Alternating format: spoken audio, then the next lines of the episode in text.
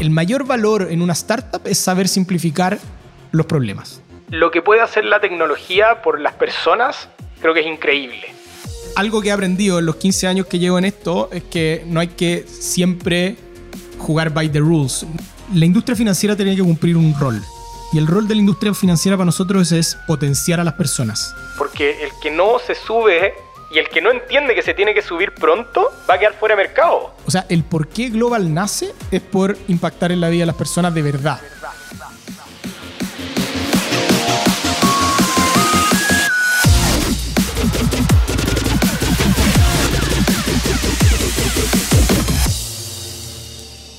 Hola, hola, hola, soy tu host, Robbie J. Fry, y este es otro episodio of The Fry Show. Este podcast es una celebración de personas que no aceptan la vida tal como es. La abrazan, la cambian, la mejoran y dejan su huella en ella. Y la persona a la que estamos celebrando hoy es Tomás Berkovich, el CEO y co-founder de Global 66. Global 66 es la fintech latinoamericana que está posicionándose como el neobanco global de LATAM, ofreciendo una cuenta global que le permite a latinoamericanos e hispanos acceder a servicios financieros como una billetera multimoneda para realizar cambios de divisas y envíos de persona a persona entre billeteras Global 66. Una tarjeta prepago Mastercard disponible en Colombia, Chile y Perú y transferencias internacionales de dinero a más de 85 destinos a bajo costo y 100% digitales. También también brinda servicios financieros para el segmento empresarial. Pero, pero, pero, pero, pero. Esa fue la explicación de Global CCS. Permíteme decirte cómo se siente Global CCS. ¡Uh, bebé! ¡Se siente bien! Qué locura la experiencia en todos los niveles. Desde la inscripción hasta el onboarding, el movimiento de dinero, la experiencia del usuario, hasta los problemas. Sí, sí, sí. Incluso cuando tienes un problema, es una gran experiencia. Así es.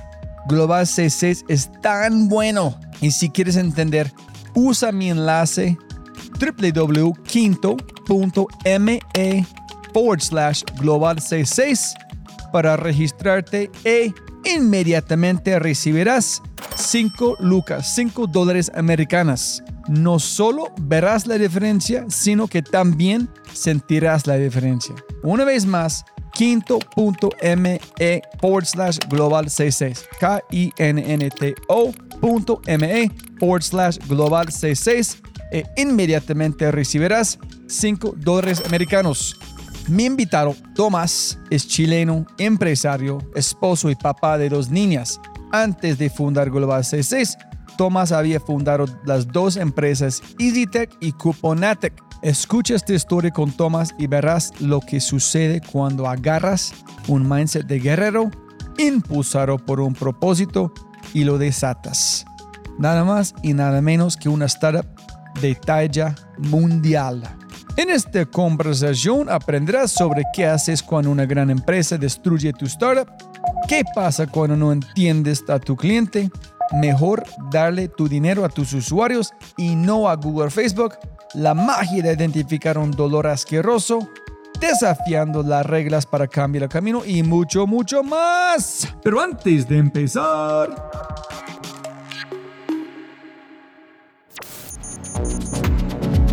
No olvides visitar thefryshow.com para los links al newsletter y más. Y por favor, por favor, por favor, si amas el podcast, comparte el episodio en tus redes sociales. Deja una reseña en Spotify o tu player favorito y cuenta al mundo que The Fry Show es número uno. Y si no es así, castígame con tus comentarios para mejorar. Con ese dicho, te presento episodio 224 si la oportunidad nos llama, construye una puerta con el co-founder y CEO de Global C6, el guerrero Tomás Berkovich.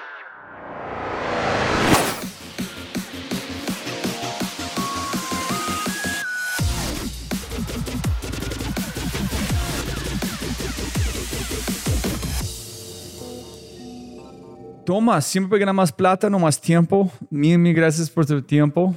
Muy, muy querido, increíble. Mira, algo interesante es, este calle se llama Evalisto. Evaristo Lillo. Es, mira, imagínate, la primera vez que yo llegué a Chile, grabar podcast con personas de Endeavor, un gran compañero que están aquí, se llama Felipe Conbarriza, él vive aquí, en esta calle, como media, como tres apartamentos aquí. Entonces yo estaba aquí todo el tiempo. Y cuando yo dije que voy a hablar con vos, estoy en este edificio, ellos dijeron, delante de la pandemia fue una fila increíble por gente que quiere trabajar con Corner Shop o Uber porque no fue empleo en Chile, justo en este edificio. Es que efectivamente, porque Corner Shop tenía el piso menos uno, un centro de capacitación grande, y después Didi se puso acá también y todavía está acá abajo. Efectivamente. También están diciendo como todo el mundo usan global, todo. Dijeron que fue como un momento u otro, porque antes que Correos Chile o algo así, ¿cómo se llama? Claro, todos los incumbentes Correos de Chile, o hay varios que tienen su puesto físico en distintas partes del país, pero las personas tienen que ir y tomar un transporte, gastar dinero, tiempo, hacer una fila, pagar caro, costo oculto, horrible. Entonces, claro, de eso es lo que tratamos de cambiar un poco en un inicio. Ellos usan para enviar plata a Venezuela, enviar plata a Colombia, que yo entiendo el gobierno como trajeron mucha gente de Haití, como en un momento u otro. No, ahí te tengo una historia entretenida. Haití cuando partimos Global, partimos Global con transferencias internacionales. Ahí te voy a contar, pero nuestro plan va mucho más allá de transferencias internacionales, pero vimos un gran dolor en Latinoamérica porque no había una manera digital simple y económica de, enviar dinero. Entonces, y partimos con los países más obvios, Chile, Perú, Colombia, Argentina, México. Y en un minuto dijimos, efectivamente, llegó mucha inmigración haitiana a Chile, abramos la ruta Haití. Y olvídate, con nuestros abogados tuvimos meses tratando de abrir cuentas corrientes en Haití y todos hablan en francés, yo hablo poquito francés, en algún minuto hablaba más, o creol, pero ahí sí que imposible, pero bueno, francés es un, idioma que, que, podemos quizás comunicarnos. Y logramos abrir dos cuentas corrientes en Haití para poder enviar dinero a Haití. Creo que en la historia global hicimos menos de 10 transferencias a Haití. No logramos despegarlo. Bueno, y ahí empiezas a entender, uno que teóricamente yo llevo 15 años emprendiendo, pero uno la sigue cagando. Uno tiene que entender a su cliente antes de hacer las cosas muchas veces acá pusimos, como decimos en Chile, la carreta por delante de los bueyes. dijimos, bueno, hay muchos haitianos, abramos la ruta Haití. Y si tú después empiezas a conversar con personas haitianas, te das cuenta que todavía no son un potencial para un producto tan digital. Ellos son muy, por la confianza, prefieren ver, estar ahí, ver a la persona, que haya un local físico. No son muy digitales todavía. Entonces no fuimos capaces de levantar la ruta Haití. ¿Y cuánto tiempo demoraste para abrirlo? ¿En cuánto plata gastaste con abogados en tiempo? No, o sea, nos hemos demorado 3, 4 meses en abrir las cuentas bancarias y en fees de abogado, no sé, en haber sido 5 mil dólares o algo por el estilo. Y a la basura, 10 transferencias, que no se paga jamás. Imagínate que el ingreso de una transferencia es un porcentaje muy, muy pequeñito del monto que la persona está mandando. Entonces, jamás recuperamos ese dinero, pero más allá del dinero invertido, es el tiempo. Imagínate todas las reuniones con los abogados, con los bancos en Haití para abrir las cuentas y al final, bueno, todo eso a la basura.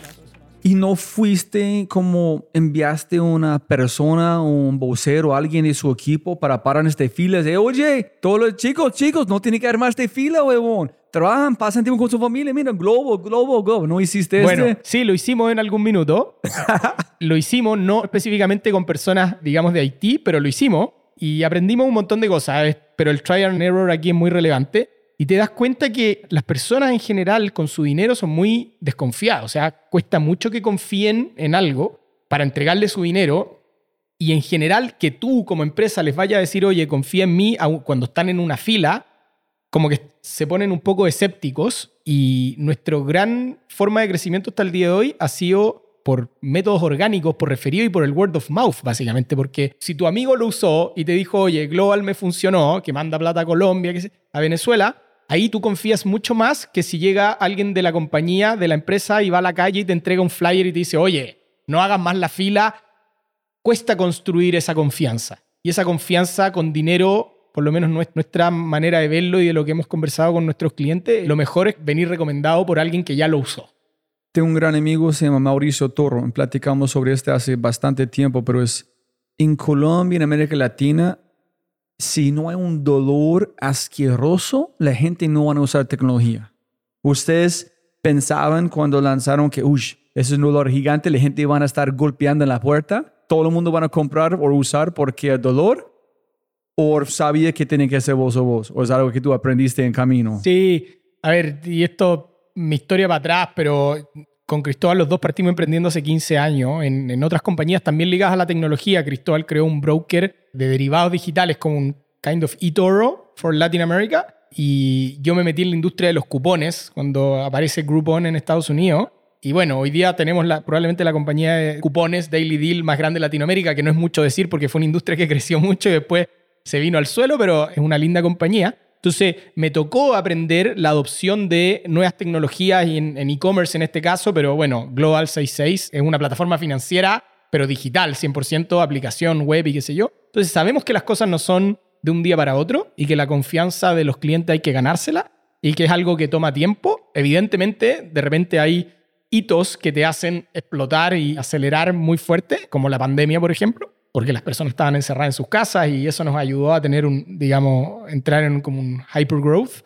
Pero entendemos, nosotros estamos aquí a largo plazo. Nosotros queremos cambiar la industria financiera en el largo plazo. Y para que te hagas una idea, no sé, un país como Estados Unidos, que tiene 330 millones de habitantes, give or take, donde hay más de 5.000 bancos. Latinoamérica somos 660 millones de personas y hay menos de 300 bancos. O sea, hay 35 veces más bancos por persona en Estados Unidos que en Latinoamérica. Y un par de factores adicionales más de la mitad de la población en Latinoamérica no está bancarizada o está subbancarizada. Y los bancos en Latinoamérica son los más rentables del mundo. Por lo mismo, hay poca competencia y por ende, bueno, hay una relación directa. Entonces, y eso es lo que nosotros queremos cambiar. Nosotros, hoy día, tú, y hemos encuestado miles de clientes en Latinoamérica, hoy día no están en general conformes con los servicios financieros o cómo se les entregan los servicios financieros a nivel de servicio contactar una empresa financiera generalmente no es fácil, al menos que seas un cliente como de muy alto patrimonio. Entras a una grabadora que te hace pasar por un montón de pasos hasta que alguien quizás te atiende y te demoras mucho en resolver el problema. A nivel de precio, muchas veces los precios en algunos productos financieros son muy altos. A nivel de costo oculto, muchas veces ni te enteras cuánto te están cobrando. Si tú vas a pagar una tarjeta con el cupo internacional, no sabes cuál es el tipo de cambio que te están cobrando, nunca te lo transparentan y siempre hay ahí 1, 2, 3, hasta 5% de spread que la persona no sabe. Entonces, eso es lo que nosotros queremos cambiar. Para eso creamos Global 66. Cuando pasan plata a Colombia, la gente tiene que ser bancarizada. Hoy no. Hasta hace dos meses sí, pero hoy día, a ver, dos cosas. Hay tres formas de enviar dinero en Global 66. A una cuenta bancaria, que eso es como hemos operado los últimos tres años. Y recientemente lanzamos el Cash Pickup, o sea, puedes mandar a una sucursal de Efecti en Colombia, por ejemplo, entonces la persona puede ir instantáneamente y retirar su dinero en efectivo. Y la otra, que para nosotros es la mejor de todas, es transferencia entre usuarios global. O sea, tipo un Venmo. En Estados Unidos tienes Venmo que transfieres dinero instantáneamente o en Colombia tienes Neki. Nosotros lo que hacemos es tenemos nuestro propio peer-to-peer -peer, local e internacional. Entonces tú puedes transferir dinero. Yo estoy en Chile, puedo transferirle dinero a cualquier otro usuario global en Chile en pesos chilenos, pero además a ti que vives en Colombia, te puedo enviar desde mi billetera de pesos chilenos a tu billetera en pesos colombianos de manera instantánea, absolutamente instantánea. La puedes retirar a un banco o la puedes retirar por Efecti en efectivo en cualquiera de las, creo que 9.000 sucursales de Efecti en Colombia. ¿Su apellido es Berkovich? Sí. ¿En este es ruso, judío o qué? Sí, mi familia es, viene de Odessa, lo que hoy día es Ucrania, judío. Llegó mis bisabuelos a principios de siglo, llegaron primero a Argentina y tengo una historia muy entretenida. El año pasado fuimos a Miami con mi señora y mis hijas y arrendamos un departamento, pero se lo arrendamos a una persona chilena que es como un broker allá. Y estamos en un departamento y un día me llega un WhatsApp de un tipo y me dice, oye, soy el dueño del departamento en el que tú estás y te llegó un paquete, no sé, me avisaron de cualquier tontera, digamos. Y me dice, oye, pero tu apellido es Berkovich el mío también. Y empezamos a hacer el link y somos familiares. O sea, nuestras familias venían, entonces mi familia llegó a Argentina y después se vino a Chile. Entonces, probablemente tenemos familia que no conocemos, pero la coincidencia fue muy linda y hasta el día de hoy chateamos y me manda cosas y también. No, es que mi abuelo es como judío, lansky, ruso, y mi abuela desde Hungría. En ellos llegaban cuando los rusos empezaban a matar a todos los judíos allá. Entonces llegaron a Nueva York, en Nueva York con Los Ángeles. Mira, Entonces, los tuyos se fueron al norte, los míos se vinieron al sur. eso es, eso es. Entonces tú dijiste en un podcast que ellos son emprendedores. Entonces en toda tu familia hay gente armando su propio negocio o algo. Claro, por ambos lados yo tengo, soy una mezcla muy extraña porque por el lado de mi padre, claro, judíos que venían de Odessa, por el lado de mi madre tengo un abuelo francés y una abuela alemana y bisabuelo italiano. Entonces tengo una mezcla de, de- Y todos llegaron, todos fueron inmigrantes. Algunos llegaron directo a Chile, los del lado de mi mamá. Pero desde que yo nací, todos mis padres y abuelos tenían como negocios propios porque les tocó llegar a Chile sin ni un peso, a la gran mayoría, y tuvieron que partir de cero y, y armarse sus cosas. Entonces, mi lado paterno, crearon, mi bisabuelo tenía una peletería, vendían pieles, ¿ya? Pieles de, abrigos de pieles. ¿En serio? Sí, cosa que hoy día estaría totalmente veta- Ah, estaría Sí, muy sí. cuestionado. Te estoy hablando hace, no sé, pues, eh, 70, 80 años atrás. Bueno, y por el lado de mi madre tenían tintorerías, o sea, donde tú vas a limpiar dry cleaning stores. Entonces, bueno. ¿En esos son negocios que ellos inventaron aquí o llevaron de no, su lo familia? inventaron acá. El de mi abuelo materno, el que tenía tintorerías, hoy día ya no existe, digamos, él murió hace unos años y nadie continuó el negocio y la tintorería dejó de existir. Mentira, porque ahí eran dos hermanos y el otro hermano se separaron en un minuto y el otro hermano siguió con sus tintorerías y esas todavía existen y las maneja un tío mío, un primo de mi madre, digamos. Y por el lado de mi padre, que tenía esta peletería, digamos, mi bisabuelo, mi abuelo partió trabajando con él de muy pequeño y eso se, de a poco se transformó después en una tienda de ropa donde se llamaba Berkovich Moda, que uno habla con las abuelas y todas conocían Berkovich Moda. Mi abuelo me contaba, esto estoy repitiendo, a las señoras de los presidentes como personas bien influyentes. Y eso derivó después con mi abuelo y después entró a trabajar mi padre y mi tía en una cadena de tiendas de ropa de mujer que se llama Privilege, que tienen 25 tiendas en Chile, que sé. Y que hoy día maneja mi hermano. Mi hermano hoy día es el, el gerente general. ¿Este tuvo gran impacto en tu vida viendo a ellos como directamente o indirectamente que tú sabías que tengo que hacer mi propia cosa? Yo no, no sé, yo me imagino que desde muy pequeño viendo esto, este- esa influencia te queda. Desde chico yo fui como muy inquieto, siempre me gustó hacer cosas y vendía, salía a la calle por mi vecindario a vender cosas y después partí siendo como a los 12 años, yo quería trabajar. No porque gracias a Dios no necesitaba el dinero, pues mis padres proveían todo y, y todo súper bien, pero yo quería hacer cosas, quería trabajar.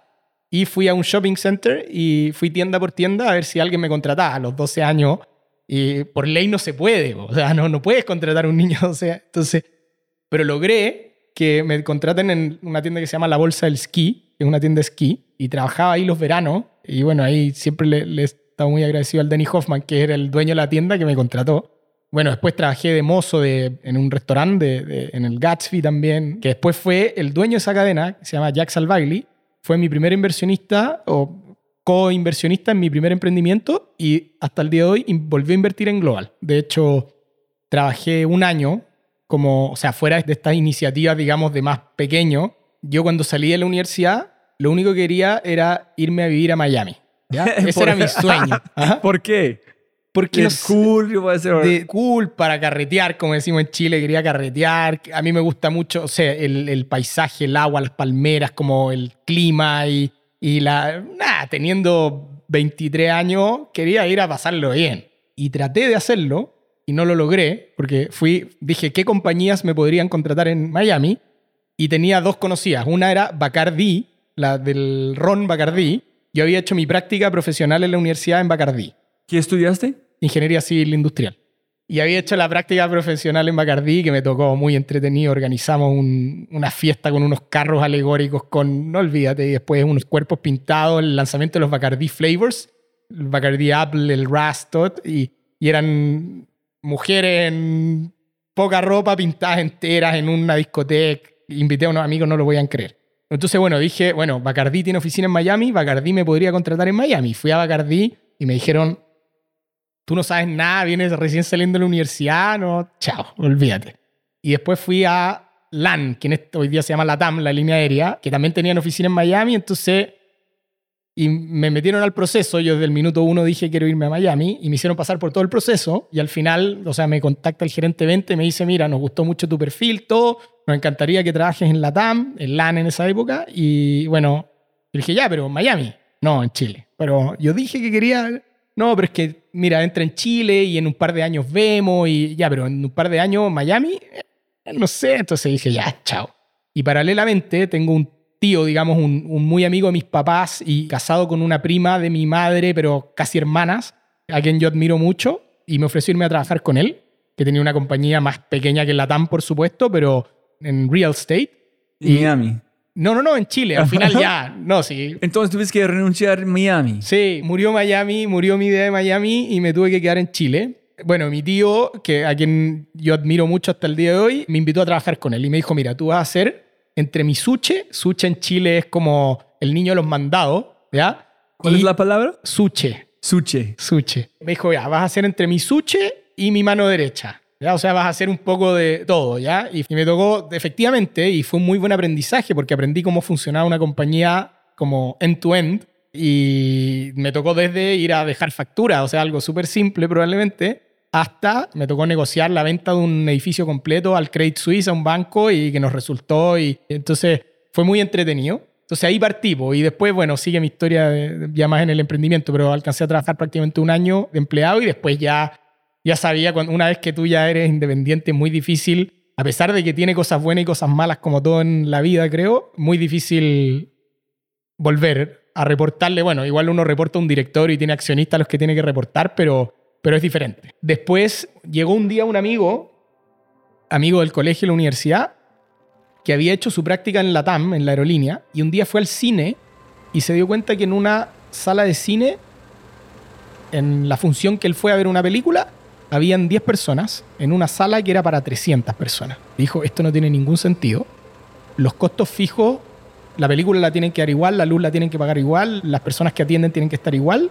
Y entonces el, el costo marginal de una persona más, si yo te regalo una entrada al cine, el costo marginal puede ser cero, porque no tienes que pagar nada adicional porque esa persona vaya a sentarse ahí. Pero incluso es negativo, es la única industria que hemos encontrado que es negativo el costo marginal, porque si yo te regalo una entrada al cine, es muy probable que tú vayas y te compres una bebida o un popcorn o algo en la... Y eso ya es un revenue para el cine. Entonces, esto no tenía sentido. Pero espera, ¿cómo se llama este, este tu amigo? Javier, Javier, Javier, todavía es un amigo. Sí, amigo, de hecho vivimos pegados. Vive en la casa al lado mío. Ok, súper, solamente para Terminó celebrar. bien, la historia termina bien. Llegó con el cuento y dijo, esto no tiene sentido. Y en la universidad, en ingeniería, habíamos tenido un ramo que habíamos estudiado el Revenue Management. ¿Y qué es lo que hacen las aerolíneas? Que básicamente es el software que hay detrás con modelos matemáticos que predicen demanda futura, o sea, predicen cuántas personas van a llegar a un determinado vuelo y optimizan cuántos cupos, cuántos asientos ofrecer a cada precio con el fin de maximizar el ingreso del vuelo. Por eso cuando uno se... Los precios de la aerolínea, de los tickets cambian a cada tiempo, siem- depende la demanda que tenga el vuelo. Entonces, él dijo, "Man, esto tiene todo el sentido aplicarlo en el cine. Y un precio que en ese minuto debe haber costado, no sé, unos 8 dólares, la entrada en, Chile, 7, 8 dólares promedio. Terminamos desarrollando ahí la historia, pero bajamos el precio hasta 2 dólares. O sea, una persona puede ir al cine hasta desde 2 dólares. Depende la hora, depende a qué película. Por ejemplo, por supuesto que la película recién estrenada de alta demanda, no sé, Top Gun 2, el día de la función no va a tener ni un ticket a 2 dólares, pero ya quizás en la semana 6, eh, en ciertos horarios sí. Entonces, era controlar cuántos cupos se ofrecían a cada tarifa con el fin de maximizar el ingreso de la sala de cine. Pero él llegó, hablaste con vos, le dice, me encanta, hagámoslo. hagámoslo. Hagámoslo y nos pusimos a trabajar con él y con Nico, con otro amigo y, y que fuimos socios después del trabajo, o sea, en las noches, los días de semana y los fines de semana. Empezamos así a trabajar y estuvimos algunos meses trabajando así. Trabajamos los- en las noches y los fines de semana, nos dimos cuenta que así no íbamos a llegar a ninguna parte y decidimos renunciar. Gracias a Dios en esa época vivíamos en las casas de nuestros padres, entonces minimizamos nuestros gastos, nuestra oficina eran las casas, le robábamos el internet y nos rotábamos las casas, la comida, almorzábamos y comíamos en las casas, entonces no gastábamos nada. Nuestro único activo era un computador. Listo. Y con eso empezamos a desarrollar el software inicial y empezamos a tratar de negociar con las distintas cadenas de cine a ver si alguna nos dejaba hacer un piloto. Teníamos 24 años. Nos costó un año cerrar un piloto y en un minuto casi se cayó, después lo logramos revivir. Nos encontramos con un CEO de una cadena que se llama Cinehoids, que tenía alrededor de 35 años y era ingeniero también. Entonces le encantaba nuestra visión como de meterle ingeniería a la industria del cine, que es una industria que venía, digamos, bien tradicional y sin mucha innovación desde el punto de vista del modelo de negocio hace muchos años. Y él nos creyó y empezó a llevar esto a directorio, pero un directorio al mes, venían con preguntas, otro directorio, muy lento. Y como esto se empezó a dilatar, en un minuto mis socios Me dijeron, ¿sabes qué? Nos seguimos. que fue muy duro y yo tuve que tomar mi propia decisión porque justo a mí me estaban ofreciendo un trabajo en lo que hoy día es Walmart, en el líder, por el doble de lo que yo podría ganar en esa. Lleva, o sea, recién salido de la universidad. Me hicieron una muy buena oferta y estuve ahí. Una persona que yo conocía que trabajaba ahí me llamó, me dijo, vente a trabajar conmigo. ¿Y por qué ustedes no un día compraron todos los tickets de como tres días, donde solamente ustedes tienen? En vez de hacer algo, mira qué hicimos. Vendimos todo con ese precio, con un margen, vendimos este. Porque me imagino que ese es más barato de entender cómo hacerlo con un contrato. Mira, no me acuerdo los detalles de por qué no lo hicimos. No sé si porque no se nos ocurrió, siéndote honesto, porque no era mucho dinero, porque te habría dicho, mira, no teníamos el dinero, pero comprar efectivamente como dos, tres días. Pero probablemente también, y ahí hay aprendizaje en el tiempo. Queríamos hacer las cosas by the book, como. Porque eso era ir un poco en contra de la corriente del cine y como challengearlos y, y salir a vender algo mucho más económico de lo que ellos lo vendían. Pero eh, algo que he aprendido en los 15 años que llevo en esto es que no hay que siempre jugar by the rules. No me refiero en el mal sentido de la palabra, pero muchas veces, por ejemplo, en la industria financiera la regulación va mucho más atrás que la tecnología. Entonces, muchas veces te toca, para poder dar la mejor solución al cliente, el mejor servicio, te toca challengear un poco por qué la regulación es así y sentarte con el regulador y, y tratar de llevarlo hacia una mejor solución, ¿me entiendes? Entonces, toca buscar la solución. Entonces, casi desear un deal con este cine. En tu compañero dice, no más, huevón, yo no puedo, no puedo aguantar más. En tú con una oferta de Walmart. Sí. Y ahí tuve un minuto muy crítico, un fin de semana muy crítico, y de ahí, de hecho, ahí gané un amigo. Llamé, había un emprendedor que estaba en mi universidad y que era hermano de un amigo mío, que él era un emprendedor exitoso en Chile, y, pero yo lo había con suerte saludado una vez en mi vida, él no tenía idea quién era yo. Y lo llamé y le dije, André, mira, soy tal y tal, me pasa esto, ¿me ayudaríais? obvio, me dijo, nos juntamos, no se me olvidan nunca, en un Starbucks, y nos hemos juntado, o sea, a las 2 de la tarde, y estuvimos hasta como las 6 de la tarde. Él muy generoso, me ayudó sin nada, sin, desinteresadamente, y al final me hizo una pregunta. ¿Cómo vas a ser más feliz?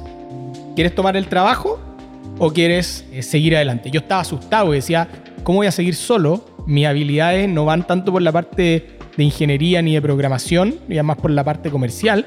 Entonces yo no sabía cómo iba a terminar de desarrollar el software, cómo iba a hacer todo. Me dijo, no te preocupes. Si es de verdad lo que quieres lo que te hace feliz, lo vaya a resolver. De alguna manera lo vas a resolver. Y así tomé mi decisión. Al final seguí solo con Z Pricing, que era esta compañía. Eh, no tomé el trabajo en líder y así parte ya mi. Ahí renuncié. Bueno, había renunciado antes y ahí ya parte. Napo. Justo cerramos un piloto con Hoyts. Nos dejaron hacer un piloto. Nos prestaron un cine en Santiago, que era un cine en el centro de Santiago, absolutamente promedio, un cine antiguo. Y en pocos meses lo llevamos a ser el cine que más crecía en Chile, tanto en revenue como en, como en attendance. En serio. Pero la historia no termina tan bien. No, no, no, no, no, no. Quiero saber por qué no renunciaste, por qué como buscaste llamar a esta persona para ayudarte, por qué no solamente decir, fuck it, no más, no vale la pena, voy a Walmart.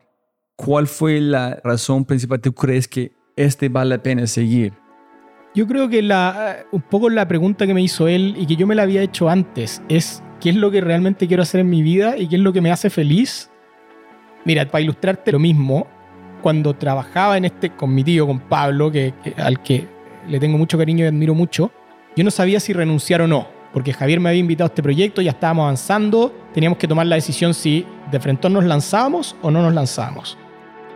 Y un día yo trabajaba acá cerca, en un barrio, en el barrio El Golf, que es como el centro financiero de Santiago, ya un barrio lindo. Entonces cuando yo salía, camino a mi casa en la tarde, paraba en un semáforo aquí que es Presidente Riesco con Vespus. Y estaba ahí con la decisión de renuncio y me dedico a mi emprendimiento o sigo, eh, sigo acá.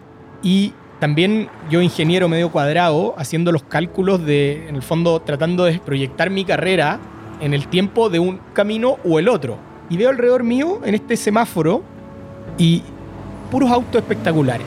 Puros Mercedes, Audi, BM, qué sé yo. Y mi razonamiento fue, bueno, gracias a Dios mis padres me dieron una muy buena educación, tuve la suerte de ir a un muy buen colegio, de ir a una muy buena universidad, estudiar una buena carrera. Dije, bueno, si sigo mi vida, mi carrera de empleado, es probable que algún día tenga un auto así. Por ponerlo, por graficarlo en algo material, ¿ya? Pero puede ser casa, auto, viaje, lo que sea. Y por el otro lado, dije, pero en la oficina, y lo calculé, voy a estar más del 40% de mi tiempo despierto de mi vida, lo voy a dedicar a una oficina, a trabajar. Entonces dije, ¿qué es lo que realmente quiero hacer? ¿Qué es lo que me hace feliz? Y ahí dije, en verdad lo que me hace feliz es tomar el desafío de emprender, de crear algo desde cero, de qué sé yo. Y ahí tomé la decisión, el fondo la tomé por felicidad, porque el camino del emprendimiento no tiene ni una certeza, el otro tenía bastantes certezas, creo, desde mi punto de vista, pero el camino del emprendimiento no tenía ninguna certeza y quizás nunca me iba a poder comprar el auto, la casa, los viajes, pero dije, al final quiero estar ese 40% del tiempo que voy a estar dedicándole a algo, en algo que realmente me motiva, que estoy, siento que agrego valor, que de alguna manera aporto mi granito de arena al mundo. Entonces, al final eso es lo que me ha ido moviendo en la decisión con el Andrés de tomar la oferta de Walmart o no, y la decisión de renunciar a un buen trabajo o no fue siempre como siendo, bueno, ¿qué me va a hacer más feliz al final del día? Y también tenía mi padre en ese minuto, como mi familia tenía empresa de retail, era retail de ropa en verdad, esto era, digamos, supermercado, groceries, pero mi padre siempre me ha apoyado en todo, siempre me ha dicho lo que tú quieras, dale para adelante. Pero yo sentía que en alguna forma, sin que me lo haya dicho, a él le hubiera gustado que yo me hubiera ido a Walmart porque habría aprendido de retail para el día de mañana poder aportar de alguna manera. Entonces nunca me lo dijo, pero yo sé que, le, que en alguna parte le habría gustado que hubiera ido para allá, pero bueno. ¿Cuánto tiempo para ver tu idea funcionó? Uf, como ocho meses te diría desde ahí. A punto de morirse varias veces.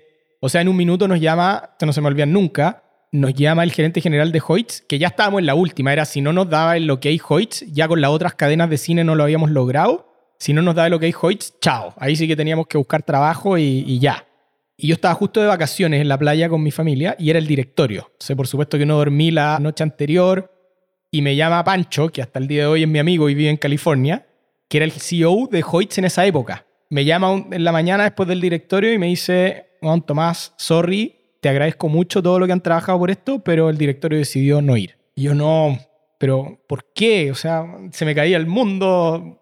Me dice, no, y me dice un par de cosas. Le estamos cobrando un fijo chiquitera, marginal, un costo fijo, marginal, y un variable, por si nos iba bien. No, que el variable no les gustó, que no sé qué. Entonces, bueno, gracias, pero chao. Le digo, ya, puta, gracias igual a ti, chao. Y después me quedé pensando y dije, da lo mismo. nosotros el objetivo no era ganar plata en ese piloto, era demostrar que esto tenía sentido. Lo llamé de vuelta y le dije, Pancho, si te elimino el costo variable, le dejamos solo un fijo chiquitito que deja, es para poder pagarle a alguien que me ayude, puta, el almuerzo, así.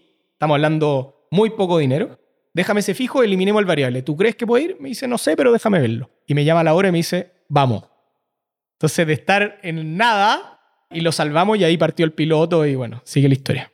¿En qué hiciste? ¿Qué fue el cambio? ¿Qué fue la cosa que finalmente lo hiciste en empezar a vender como boletas más de cualquier otro cine? Implementamos el sistema que básicamente era esto que empezamos, definimos un esquema de precios que iba mucho más abajo. O sea, habían cupos desde 2 dólares cuando la entrada promedio costaba, no sé, 7 dólares. Entonces las personas podían comprar a mucho menor precio. Entonces empezamos a llevar muchas más personas al cine. El ticket lo subimos, el más caro lo subimos creo que 3-4%, pero el más barato bajó hasta 70-80% más barato. Ah, ok, eso no subiste el precio mucho, solamente hiciste más oportunidad por gente para llenar el cine. Exactamente. Oh, shit. Logramos en unos meses escalarlo a todo Chile, a todos los cines de Hoyts Chile. Empezamos a trabajar con otras cadenas, con Cinemark, qué sé yo. Y nos fuimos a México. Yo iba a Estados Unidos a las ferias de cine y logramos hacer un, piloto con Cinépolis, la tercera cadena más grande del mundo en México. Donde, en la ciudad de Morelia, donde están sus headquarters. Nos fue muy bien y nos dijeron vámonos a Guadalajara, una ciudad más grande. Ok, implementamos Guadalajara muy bien y entre medio nos enteramos que nos estaban copiando el sistema. Nos copiaron el software, se aliaron con el ERP, como decirte, un SAP de cines y desarrollaron un módulo de Revenue Management a espaldas nuestras y nos terminaron sacando de México Y a los seis meses se compran Hoyts en Chile, la cadena que nosotros estábamos trabajando, y nos sacan de Chile. O sea, No jodas. hasta ahí llegó ese negocio. ¿Cuándo enteraste que ellos están copiando sus... No mucho antes de que nos votaron de México, puede sido un par de meses antes. Alcanzamos a estar, yo creo, como unos ocho meses en México. Suficientemente tiempo para ellos identificar si ellos copiaron bien en que está funcionando para echarte? Sí. Motherfuckers. Rabia, tristeza, Sí. hablaste con personas, dicen, no es justo, ¿qué hacemos? Injusticia, vamos a pelear, vamos a llevarte a la guerra. Dije, esto hijos de puta. ¿Sí? No, claro, porque... Bueno, bueno, más, dame más No, pero- ¿Cuándo enteras? ¿Cuándo sabías? ¿Cuándo fue el Uy, día que...? No, no, no, no me acuerdo, no me acuerdo el día específico ni cuál fue el momento, pero fue muy. A ver, yo soy, y en ese sentido iba aprendiendo un poco con la vida, pero creo que tiendo a ser un poco naive y confiar mucho en las personas. Y acá yo había desarrollado una pseudo relación con una de las personas de Cinépolis. Fuimos a Morelia, mi equipo fue a Morelia a implementar. Entonces, nunca fueron de frente a decirme, mira, ¿sabes qué? No tiene sentido hacerlo con ustedes porque A, B, C, no sé, lo vamos a hacer nosotros. Nunca, siempre fue por detrás. Y bueno, eh, estaba partiendo mi carrera, fue un muy buen aprendizaje. Uno después empieza a aprender cómo blindarse de alguna manera. En términos, hablamos con los abogados, todo no había cómo, porque al final, aunque me hubieran robado el software, tú le cambias un par de líneas de código a un software y ya es una versión nueva. Entonces, la verdad es que por la vía legal era muy difícil y yo soy más de la mentalidad, ¿sabes qué? Chao, next. Y bueno, ya habíamos partido dos spin-off en paralelo de esta compañía. O sea, como teníamos un equipo de tecnología muy bueno, partimos dos spin-off. Entonces dije ya, chao, me dedico a, los spin-off. Tú fuiste allá, diste, estamos tratando con este sistema, haciendo este bla, bla, bla, super arrancaron. Entonces te echaron y compraban la misma empresa que tú estás trabajando aquí en Chile. Exactamente. Fuck, man. Sí, pero, pero se aprende y así, bueno. Obvio, ¿qué más vas a hacer? Nada, po, nada. Buscar un nada. psicólogo, en- ir a vivir en No, una cueva next, en el nomás, mar. vamos, nos paramos y seguimos adelante, no, no queda otra. po. Cuando ellos compraron Hoyts, fue un día otro, hey, no, No, no no, necesitamos no, no, tus- seguimos como seis meses. Ahí se portaron bastante bien, dado que creo que tenían un poco de cargo conciencia. Y yo, como ya sabía que esto se venía, empezamos a planificar y el equipo se empezó a ir a las, a las dos compañías que habíamos fundado desde Zeta Pricing. ¿En qué fue los dos otras compañías? Una es una compañía que se llama EasyTech, que es una compañía de software as a service, eh, soluciones sobre todo enfocadas en recursos humanos, y que es una empresa súper exitosa hoy día que la manejan mis dos socios, que son dos ex IBM. Nada, uno es el CEO, el otro es el CTO, y, y tiene varias soluciones de software, y esa es una de las compañías. Y la otra es Cuponatic.com, que es un, el e-commerce que te comentaba que, que partió compitiendo con Groupon con un cienavo del presupuesto, y hoy día bueno, Groupon quebró en Latinoamérica y hoy día Cuponatic es la, digamos, probablemente. Entonces fuiste full con estos dos. Fui, claro, me dediqué efectivamente full a Cuponatic en mi día a día, o sea, era el gerente general CEO para Chile y tenía un socio que era el CEO para los otros países y Pato y Cristian, ellos manejaban EasyTech y también los apoyaba ahí en, en lo que podía. En esas algunas dos cosas. empresas nacieron dentro de... Zeta- son spin-off de Zeta Pricing, de la de cine. ¿En cómo nacieron la- los spin-offs? A ver, yo siempre he creído que la tecnología, y un poco ahí vamos a ir a Global 66, lo que puede hacer la tecnología por las personas, creo que es increíble. Entonces siempre estuve muy interesado en cómo resolver problemas con tecnología, para eficientar procesos, para hacerle mejor la vida a las personas y todo. Entonces creamos un equipo de tecnología muy power en Zeta Pricing y que fue el que desarrolló algunas de las soluciones que después se fueron a EasyTech y desarrolló el MVP, el piloto de Cuponatic y después toda la plataforma. Entonces fuimos entre buscando y encontrando oportunidades para agregar valor con tecnología. Cuéntame algo, Tomás, de... Siempre hablo con un amigo que se llama Carlos Salinas, de algo que se llama inteligencia digital. En que es, es algo, no sé si es, algo de Seth Godin o alguien, pero es, para mí es muy entendible. Como justo Giver de Global me dijo un día, vamos platicando de que viene de un tsunami cognitiva más de cualquier otra cosa. ¿Cuándo empezaste a armar esta inteligencia digital si tú no eres un programador, desarrollador? Yo te diría que, claro, desde, desde Zeta Pricing, desde que desarrollamos el software de cine, empecé a entender, bueno, y fue un poco como tuve que ir aprendiendo medio solo y con, y con el equipo que me rodeaba y bueno, siempre he tratado de estar conversando con personas que van bastante más adelante que yo para aprender, pero claro, y después en Cuponatic nos tocó construir todo un e-commerce de cero, desde el modelo de negocio, la tecnología, el UX, en esa época UX, UI, era todo básicamente intuitivo para mí. Aplicar mucha intuición de, bueno, hay que hacerlo lo más simple posible, eliminar pasos, sacar todos los distractores del medio, que sea simple para el cliente, como ir a, un, a la acción que tú quieres que haga. Cosas que hoy día están, digamos, mucho en la literatura, pero en ese minuto era como, lo tenía que aprender prácticamente, digamos, haciendo y probábamos muchas cosas y de alguna manera creo que eso ha sido como un poco el valor que he ido agregando de entender dónde hay una oportunidad en que la tecnología puede impactar de manera importante y, bueno, si es algo que se puede lograr, armar un equipo para hacerlo. ¿En tú fuiste CEO de esta empresa? Fui de Zeta Pricing, sí, de Kubernetes, también de Chile porque ahí me asocié con Cristian y él fue el CEO de Kubernetes Latam. Entonces, si tú estás trabajando con un montón de gente de tecnología, en tú estás la visión, ¿cómo fue su pensamiento de usar tecnología si tú no estás desarrollando la tecnología? Porque uno, si bien yo no sé escribir código, o sea, en algún minuto hice un poco en, en la universidad, pero no sé escribir código, sí entiendo bastante lo que se puede y lo que no se puede hacer. Y creo que la clave es tener un equipo de tecnología, uno, con un alto grado de confianza y dos, capaz de traducir lo que uno tiene en la cabeza al código concreto. Entonces, estar muy cerca de ese equipo de tecnología. Y cuando tú estás interactuando con otras empresas grandes o etcétera, ¿qué, como más en Chile, qué ves que es el problema para no entender la tecnología? Yo creo que hay dos maneras. Uno es la proactiva, el realmente, digamos, estudiar y entender qué puede hacer la tecnología para mejorar el negocio y asesorarse de las personas correctas. Y la segunda es media la fuerza, porque el que no se sube y el que no entiende que se tiene que subir pronto, va a quedar fuera de mercado. Porque al final la tecnología te permite, uno, dar mejor experiencia al cliente muchas veces. O dos, reducir costos, hacer los procesos productivos más simples, más lean, más económicos. Entonces, en el mediano plazo, siendo que estamos en, en, países menos desarrollados, el que no se sube va a morir. Y yo creo que eso, eh, eso de a poco lo están entendiendo varios. Y tienes también.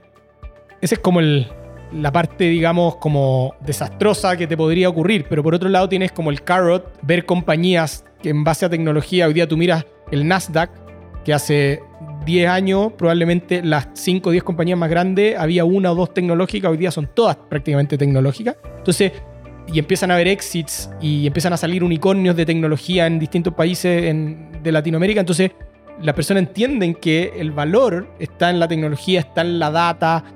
Nada, creo que... O lo entiendes porque eres proactivo o lo tienes que entender a la fuerza. Entonces, ¿dónde vamos en la historia? Bueno, Kubernetes se expandió a varios países de la región y el año 2012 nos invitan a hacer un programa en Columbia, en la Universidad de Columbia en Nueva York, que se llama Entrepreneurship and Competitiveness for Latin America. Y en ese programa iban emprendedores de toda Latinoamérica, como a un programa que la idea era acelerar el crecimiento de Latinoamérica a través de high growth startups. Y ahí conocimos, bueno, a varios amigos, entre ellos Carlos Londoño, un emprendedor colombiano que tiene una cadena hotelera bien grande en Colombia y en Centroamérica, y a Cristóbal Forno y a Nico Gallardo, que eran los founders de una compañía que en esa época se llama Forex Chile, que hoy día se llama Capitaria, este como eToro for Latin America que te decía. Bueno, y allá nos hicimos amigos y en un minuto Cristóbal y Nico estaban comprando un pedazo adicional de la compañía que habían fundado. Invitaron a Carlos y a mí a comprar una parte con ellos. Entonces, en esa época nosotros con Christian, con mi socio Cuponatic, habíamos vendido una parte de Cuponatic a Metro International, una empresa sueca, la dueña del diario Publimetro en el, en el mundo. Entonces yo quedé ahí con un poquito de liquidez y invertí en, en, un par de empresas y ahí Cristóbal y Nico nos invitaron a invertir en Capitaria y compramos un pedacito y me uní al directorio de Capitaria. ¿En este paso en, en Colombia o después? ¿O después de su, su amistad? No, es, ahí nos conocimos en Colombia fue durante el año que estuvimos en Colombia. Ah, todo pasó en ese Todo pasó en ese año. Todo pasó en ese año. ¿Por qué todo pasó en Colombia? Las ideas de las acciones de vender y comprar. Fue, a ver, lo de que justo hayamos vendido una parte de Cuponatic a la empresa sueca fue coincidencia con Colombia. Fue coincidencia. Ahí recibí el cash para poder invertir en otras cosas. Y unos meses después Cristóbal, digamos, y Nico nos invitan a esta oportunidad y ahí yo dije, les creo, creo en el jinete, creo en los jinetes. La compañía, para serte sincero, no la entendía 100% en ese minuto, es una compañía compleja de entender, pero creía mucho en los jinetes, después la terminé de entender y bueno, invertimos con Carlos en los, en los jinetes.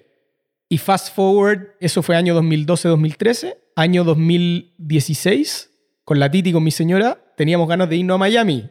Un año no sabático, pero más tranquilo, viviendo allá, como yo me había quedado con la espina clavada y que no había podido ir saliendo de la universidad, y ella también.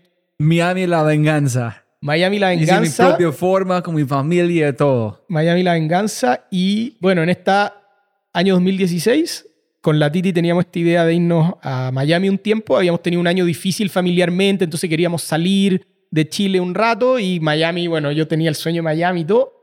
Y un día estábamos un domingo en la noche viendo una película en cama y me llama Cristóbal Fon y me dice, venía aterrizando de Londres, había estado una semana en Londres. Londres es como una de las cunas del mundo fintech, donde...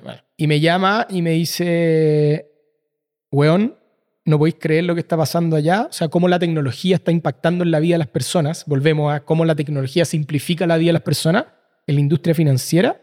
Me dice, vámonos a vivir a Londres y armemos un, construyamos un neobanco desde UK hacia la TAM. Y le dije, weón, o sea, déjame pensar. Corto el teléfono y le pregunto a la Titi, ¿Miami o Londres? Me dice Londres, 100%. Bueno, primero yo tuve que hablar con mis socios, en fondo decirle que me iba a tomar un año probablemente, igual seguí conectado, por supuesto, y viendo ciertos temas, pero que me diera un año fuera.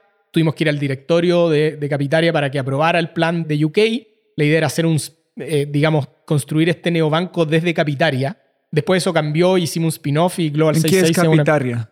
es una plataforma de trading, como un eToro, lo que te decía, como un eToro en, en la TAM, que tú puedes comprar commodities. La gracia que tiene es que tú puedes comprar monedas, dólar peso, euro dólar, etc. Money trading, pero es un contrato por diferencia. O sea, tú ganas o pierdes la diferencia entre el precio que compraste y el precio que vendiste. Y puedes comprar con apalancamiento. En el fondo, no sé, puedes poner mil dólares de equity y te permite comprar hasta 10 mil dólares. Entonces, tiene más riesgo, pero también potencialmente más retorno. Y puedes comprar stocks también, y commodities, petróleo, qué sé yo, y puedes comprar monedas también.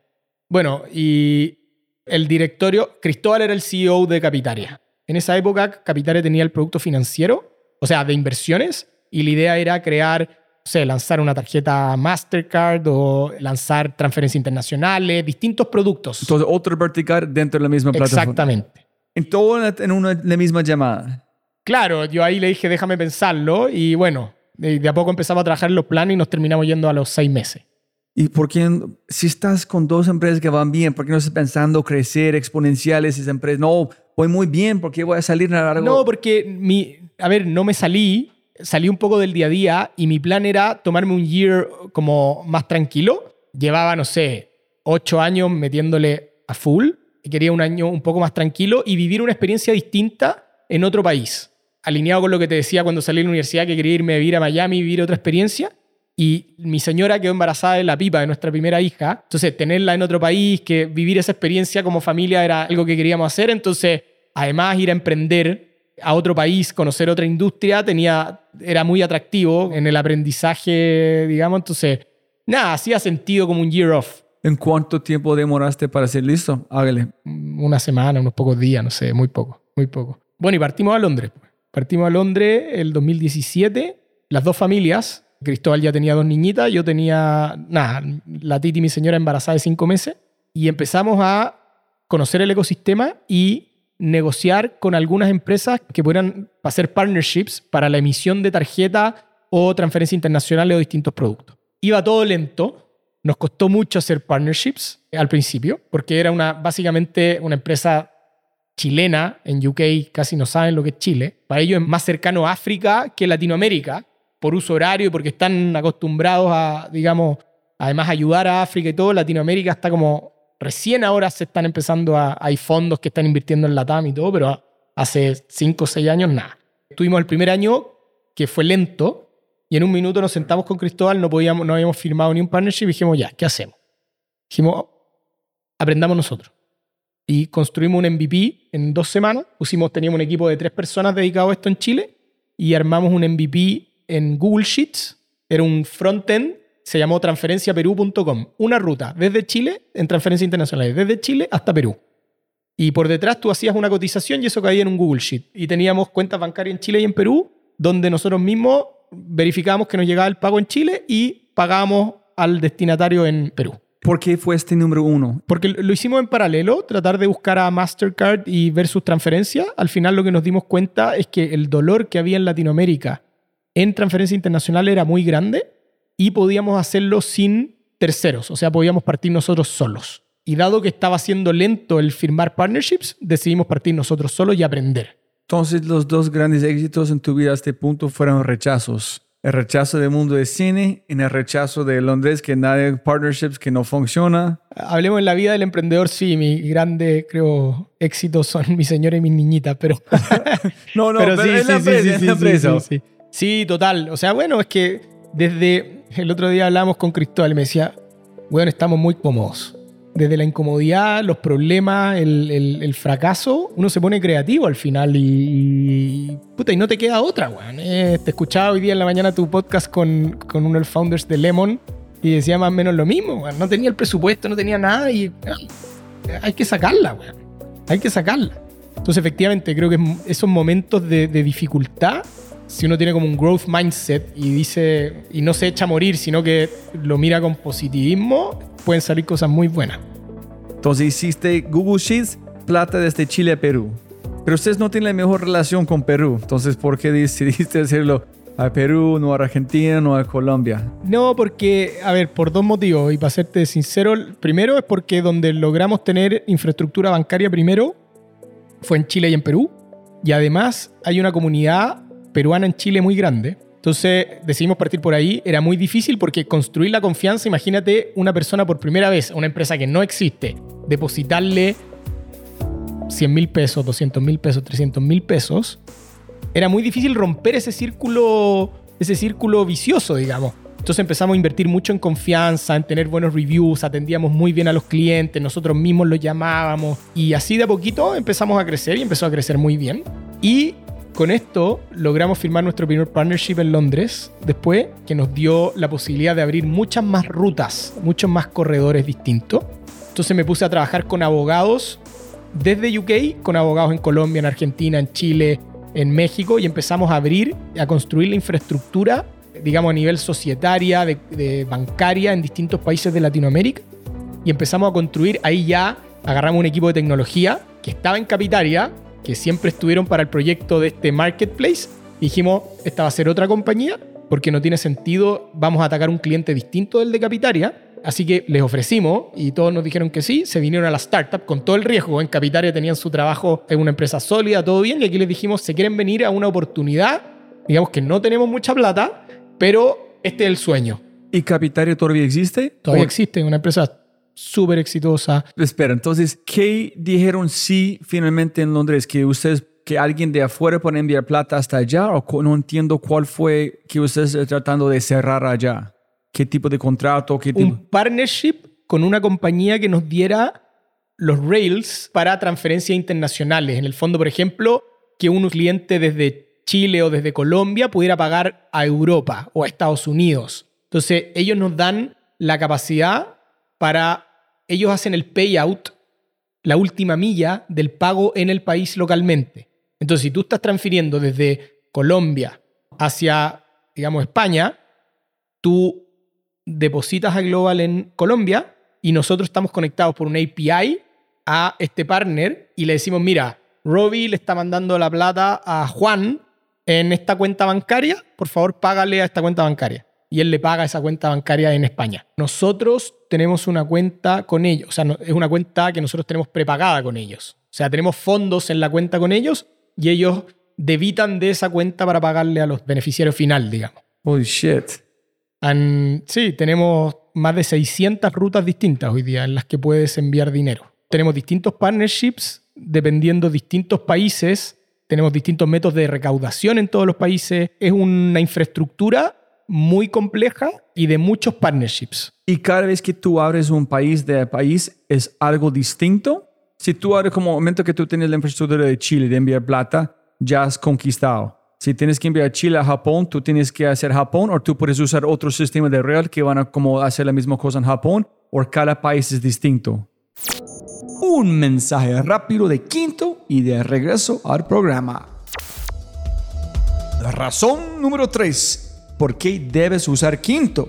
Las empresas invierten grandes sumas de plata en charlas, consultores y talleres para gestionar el cambio. Y cuando preguntas sobre los resultados, ¿cómo?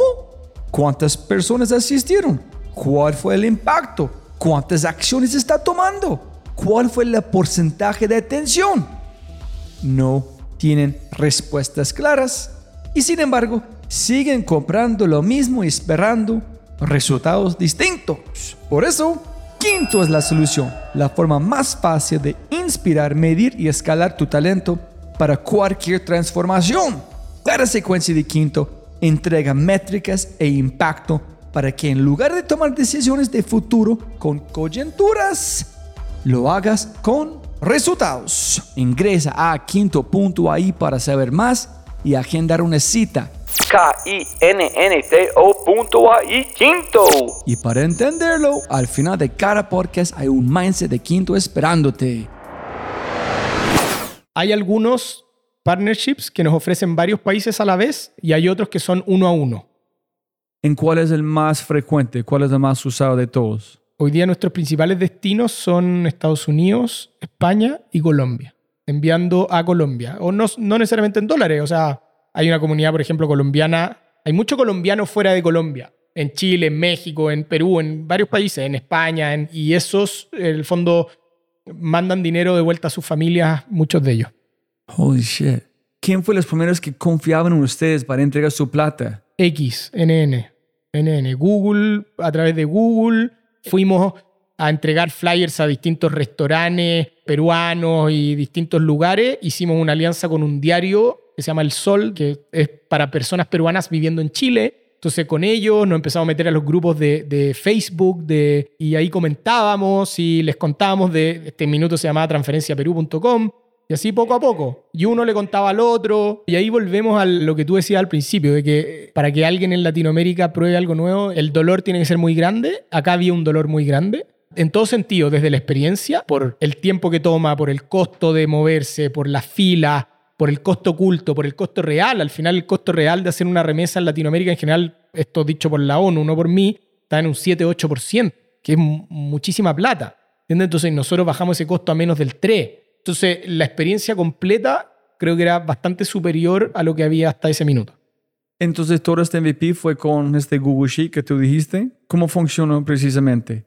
Yo soy un peruano, quiero enviar plata a Chile o Chile a Perú. ¿Qué hago en este momento? Había un webpage que era transferenciaperú.com con un cotizador, que era algo simple, que te decía, era pesos chilenos, tú metías 100 mil pesos chilenos y te decía la otra persona va a recibir 300 soles. Y después te decía completa tus datos. Y ahí iba un Google Sheet que tú llenabas, Robbie, Fry, un Google Form que alimentaba por detrás un Google Sheet. Entonces tú llenabas tus datos y te pedíamos la cuenta del destinatario, a qué cuenta quieres pagar en Perú. Y con eso por detrás, eso a nosotros nos caía en un Google Sheets, que era una fila que decía Robbie, Fry, número de identidad, qué sé yo, le quiere transferir a Juan Pérez, que está en, no sé, Banco X en Perú, número cuenta tanto. Y nosotros decíamos, ok, deposítanos esos 100 mil pesos en esta cuenta, una cuenta de Global.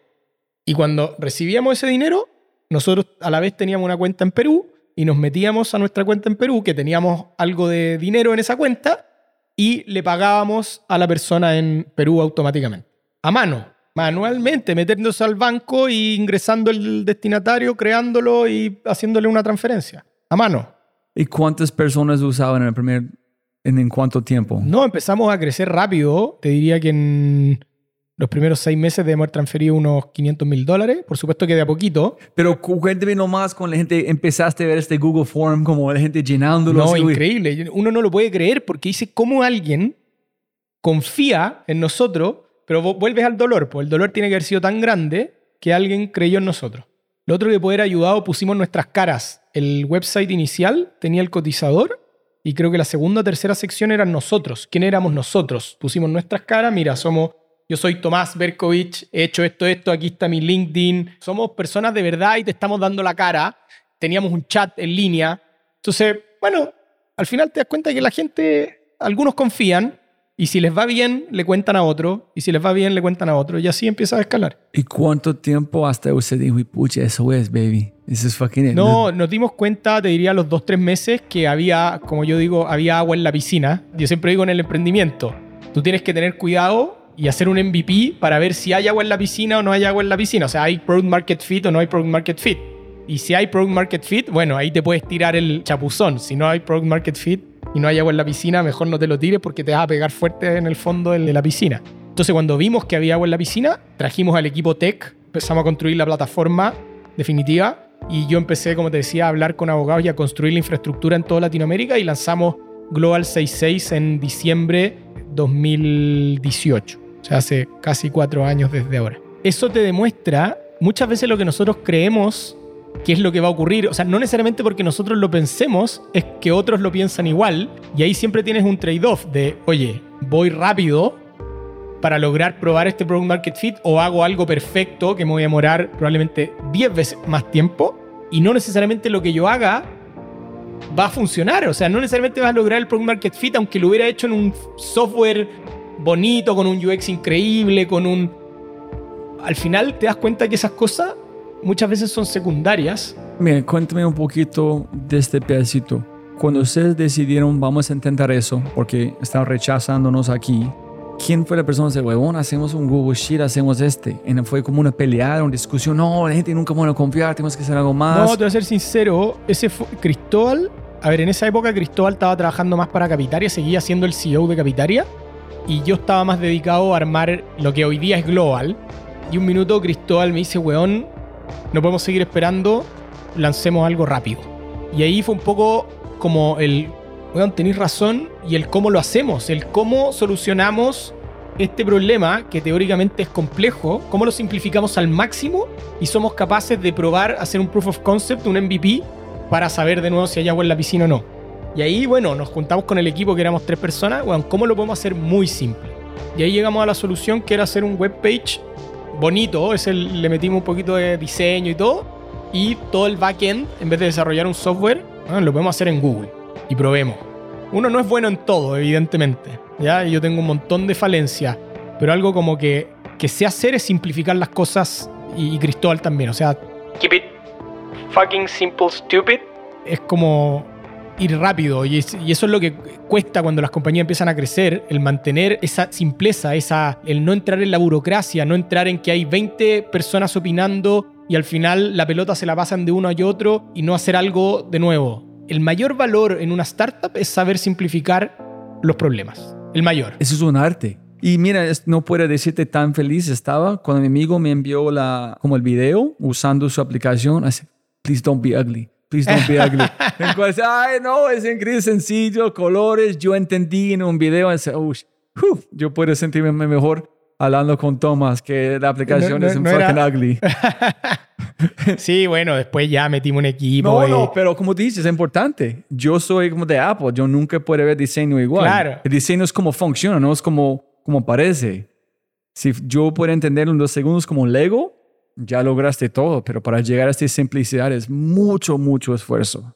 Entonces, Google Sheet, ese es chévere. Equipo, vamos aquí, un startup. La gente, sí, hágale, vamos.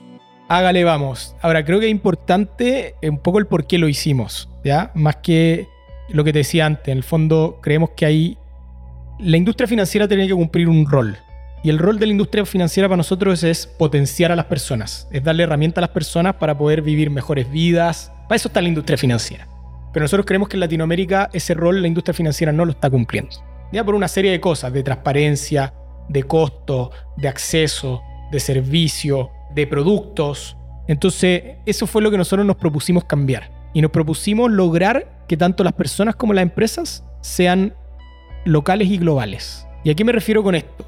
Hoy día Primero, que todas las personas tengamos los servicios financieros justos, transparentes, a buen precio, simples de manejar y además globales. Que una persona pueda o una empresa pueda transaccionar localmente, como lo hace yo te puedo hacer una transferencia, yo puedo tener una tarjeta para pagar en el país y además tener una capa global. ¿Qué es lo que ocurre hoy día? Y esto te puedo contar una anécdota. Cuando nos fuimos a vivir a Londres, yo soy cliente de un banco en Chile y en ese banco, ese banco también tiene operaciones en Inglaterra. Entonces, le pedí a la ejecutiva que me contacte con alguien en Inglaterra para poder abrir una cuenta allá porque necesitaba manejar mi, mi día a día allá. Se demoró un mes en hacerme el contacto porque no se conocen las personas. No hay una conexión entre ese banco en Chile y ese banco en UK. Logré, llegué a Londres, tuve que ir tres veces a la sucursal.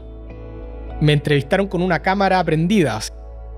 Me dieron un producto, el peor del banco. Siendo que yo en Chile tengo tarjeta de crédito y otros productos, allá me dieron una tarjeta de débito, no crédito. No tienen mi historial, no comparten el historial que yo tengo en Chile para allá. El producto no tiene. Los productos son totalmente diferentes los de Chile de los de UK. La plataforma es totalmente diferente, donde tú ves tu saldo y todo, totalmente distinta a la de Chile. Entonces, al final te das cuenta lo que dices tú, que este siendo un banco global, lo único que tiene global es la marca. Es una marca que está en UK, está en Chile, está en otros países. Pero todo el resto es diferente. Entonces, en la práctica, con ese banco, yo puedo ser cliente de Chile y operar localmente y de UK y operar localmente. Si quiero hacer una transferencia internacional o algo así, ni hablar el costo que me cobran.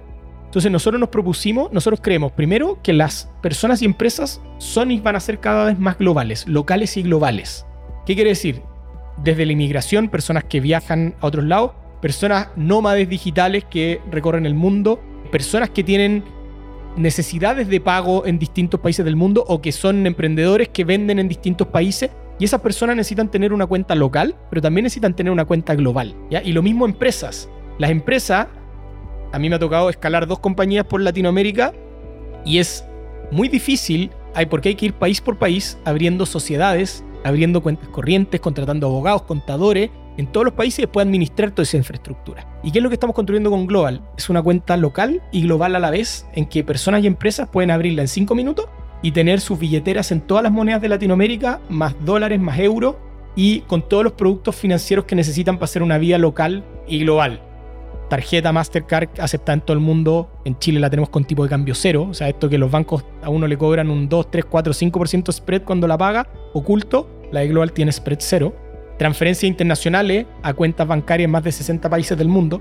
Transferencias peer-to-peer yo te puedo enviar a tu billetera en Colombia una transferencia instantánea, si eres usuario global, que espero que después de este episodio seas, seas cliente global. Y así vamos a seguir desarrollando productos financieros para hacerle la vida más fácil a personas y empresas de manera local y global. Y vamos a hacer el primer, o estamos construyendo el primer neobanco global de Latinoamérica. ¿Cuál fue el dolor de verdad que tú te sentiste que este vale la pena solucionar? Yo creo que son dos cosas. La primera es el servicio en general a nivel local cualquiera de estas instituciones yo tengo la suerte de estar en Chile estoy bien atendido. ¿ya? En UK estaba muy mal atendido, me costó mucho la relación porque no era nadie. Y eso es lo que le pasa a la gran mayoría de las personas en su propio país incluso. No son nadie porque hoy día la infraestructura de costos de los bancos no dan para atender bien a segmentos medios y de ahí para abajo. Incluso a los medios altos, muchas veces igual la comunicación es friccionada, los costos son altos, la experiencia no es buena. Nosotros lo primero que estamos construyendo es una experiencia end-to-end muy buena, o por lo menos eso es lo que queremos construir. Hoy día tenemos un Net Promoter Score de 82 puntos, que creo que es bueno. Apple tiene un Net Promoter Score de esos órdenes de magnitud, digamos. Y porque estamos preocupados de que la experiencia en total, desde el producto, el UX, la velocidad de pago, en total muy buena para cualquier persona, sea extranjera o no sea extranjera hay muchos segmentos que son nativos del país que están muy mal atendidos y queremos a ellos darle una solución de nuevo, simple, de fácil acceso, transparente, a precio justo. Y después tienes esta capa global, que es lo que dices tú, que cuando estás en otro país te sientes como un piojo. Bueno, hoy día las necesidades no solo de, personas que viven en otros países, hoy día todos al final pagamos cosas globales de vez en cuando, muchos viajan, entonces tener la posibilidad de operar de manera local y de manera global tranquilo. Digamos, solucionamos los dos dolores. Mira, me tocó una anécdota. Tuve que ir a una sucursal bancaria hace unos meses acá a buscar un valevista que había vendido. No, y por mí está bien. Yo iba a algo como hacer un trámite que no es el pan con mantequilla, no es algo simple, digamos, o sea, un valevista que algo. Tuve dos horas en. da lo mismo. Pero eso por último pasa porque era algo más complejo. Pero estuve en la fila como una hora y media con una persona que venía a sacar una tarjeta de débito, que no tiene Y ahí yo le dije, oye, ¿tú entiendes que ahí tú puedes bajar una aplicación hoy día, pedir una tarjeta y te llega en un día a tu casa? No tenía idea. Y todavía está este, este nada, como entre lo que hablábamos antes, el proceso de digitalización de la población y además como esa confianza de, oye, vengo a la sucursal, pero hoy día esa experiencia ya está mejorada y es una experiencia simple de mejorar, pero así nosotros queremos ir mucho más allá. Por ejemplo, implementamos hace cuatro meses nuestra atención por WhatsApp. Entonces cualquier cliente nos puede escribir el WhatsApp y hoy día estamos atendiendo al 80% de los clientes en menos de un minuto por WhatsApp. Cosa que no ocurre. O sea, de nuevo, tú vas a una institución financiera normal o a cualquiera, un retail o cualquiera, y vas a entrar en un teléfono, una aerolínea. No sé si te ha tocado cambiar un pasaje, qué sé yo. Vas a entrar en una grabadora con 20 opciones de menú que tienes que ir pasando por distintas hasta que llegas con suerte a hablar con alguien y si se te corta el teléfono ni hablar, porque o sea, si te corta la llamada tienes que volver todo el proceso.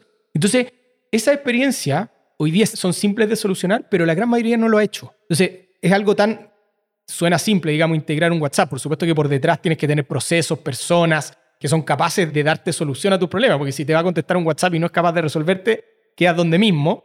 Pero eso es lo que estamos tratando, el fondo que la experiencia en tu en tanto de la interfaz de usuario, la velocidad. Ayer me llegó un mensaje por LinkedIn de un tipo que no conozco y me dice, no lo puedo creer. Mandé una transferencia de Chile a México y llegó en minutos. Me dice, pero es como que si, bueno, es casi instantáneo, ¿cómo lo hacen? Es como, y se lo mandé al equipo y todo.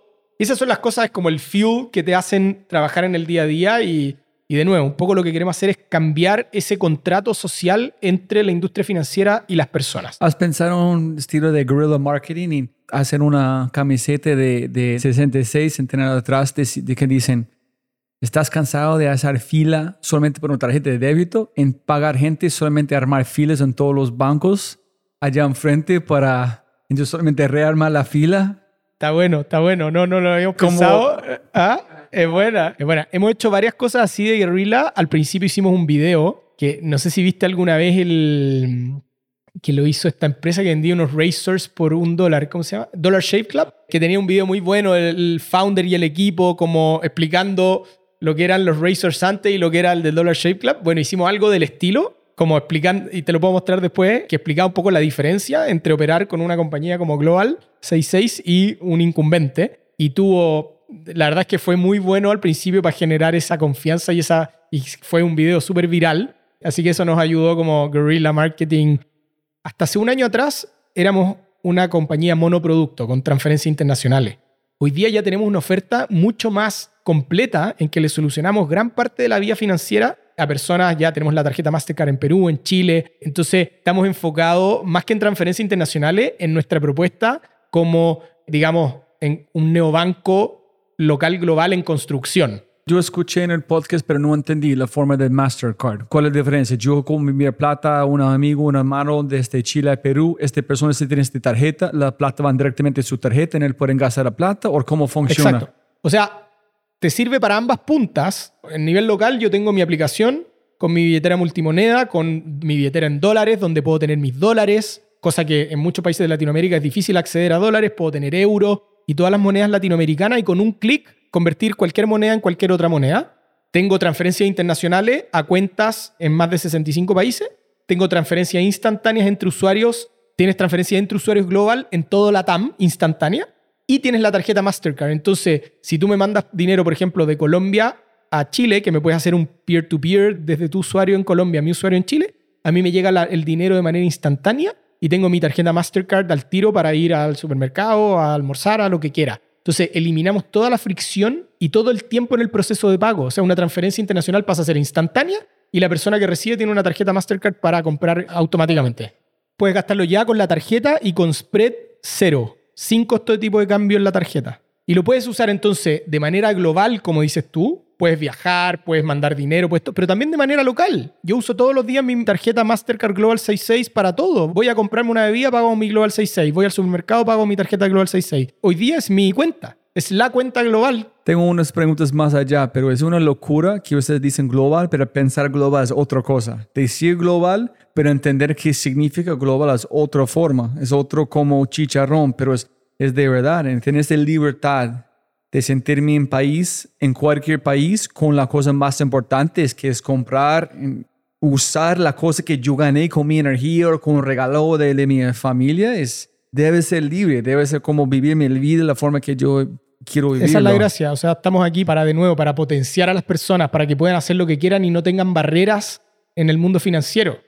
Hoy día puedes usar Global 66 donde quiera que estés, puedes conectarte con tus amigos, con tu familia en cualquier otro país. El otro día tenía un caso que decía, oye, viajé con amigos de distintas partes del mundo y después teníamos que, algunos pagaron unas cosas, otro otro, teníamos que ordenar los pagos y cada uno devolverse la plata y era imposible. O sea, estaba cada uno haciendo transferencias con Global 66 y cada uno tiene la aplicación, es un peer-to-peer y ya, se soluciona el problema internacional. Entonces, wow. ¿Cuántos usuarios ustedes tienen? ¿En cuántos países? Hoy día usuarios registrados tenemos más de 700.000. Hoy día operamos en ocho países, siete países de Latinoamérica más Estados Unidos que abrimos hace poquito. Cualquier ciudadano de Chile, Perú, Colombia, Argentina, México, Brasil pueden abrir una cuenta independiente del país donde vivan, si tienen su documento de identidad local. Estamos trabajando en que eh, la aplicación pueda ser disponible en todo el mundo. Es genial. Ya me que yo termino aquí, voy a abrir mi cuenta. Bien, bien. Entonces, ¿cuál fue el dolor?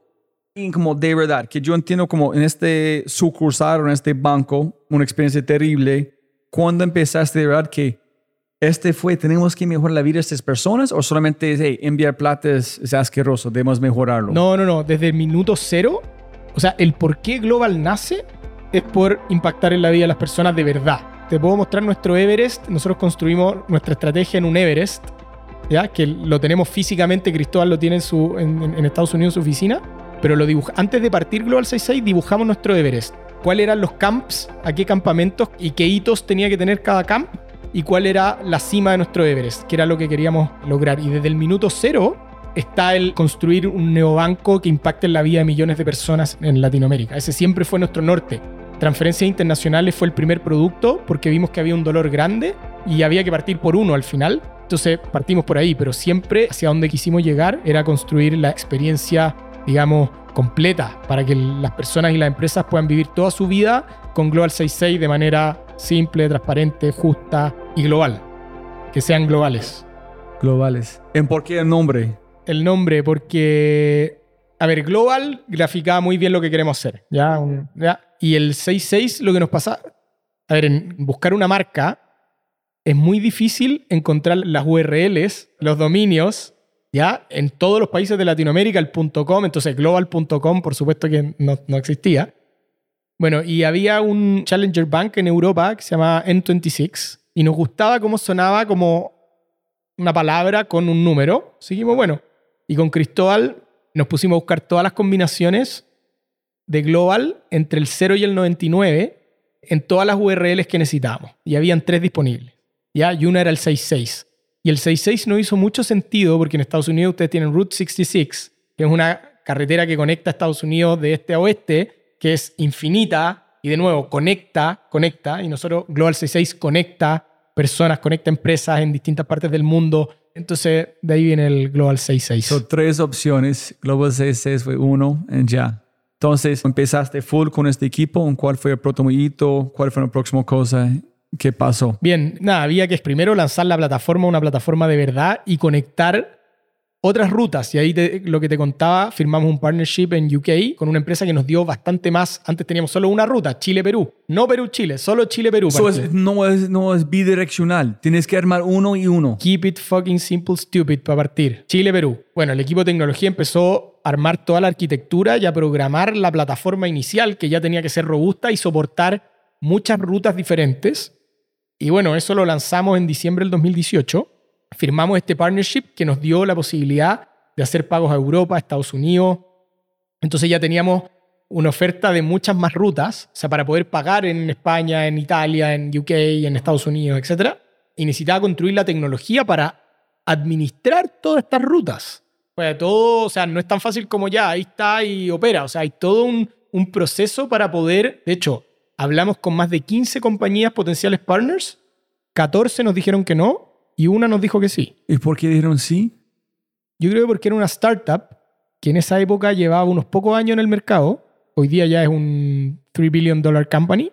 Y creo que al igual que nosotros, nada, tenían nuestro ADN también y... Just like Hoyt, it only takes fucking one. It only takes one. It only takes one. Sí, es verdad. Esto es lo mismo que cuando levantas capital. Puedes hablar con 50 fondos. Al final necesitas uno o dos o tres porque hay un lead investor y pueden haber followers, pero necesitas uno. Pero para eso te tienes que desgastar y hablar con 50. güey. Primer día dijeron sí, puedes hacer estos países. Partimos y eso empezó a escalar. Abrimos desde orígenes Chile, Argentina, Perú, Colombia para enviar. Y abrimos, te diría, unos 20 o 30 destinos distintos.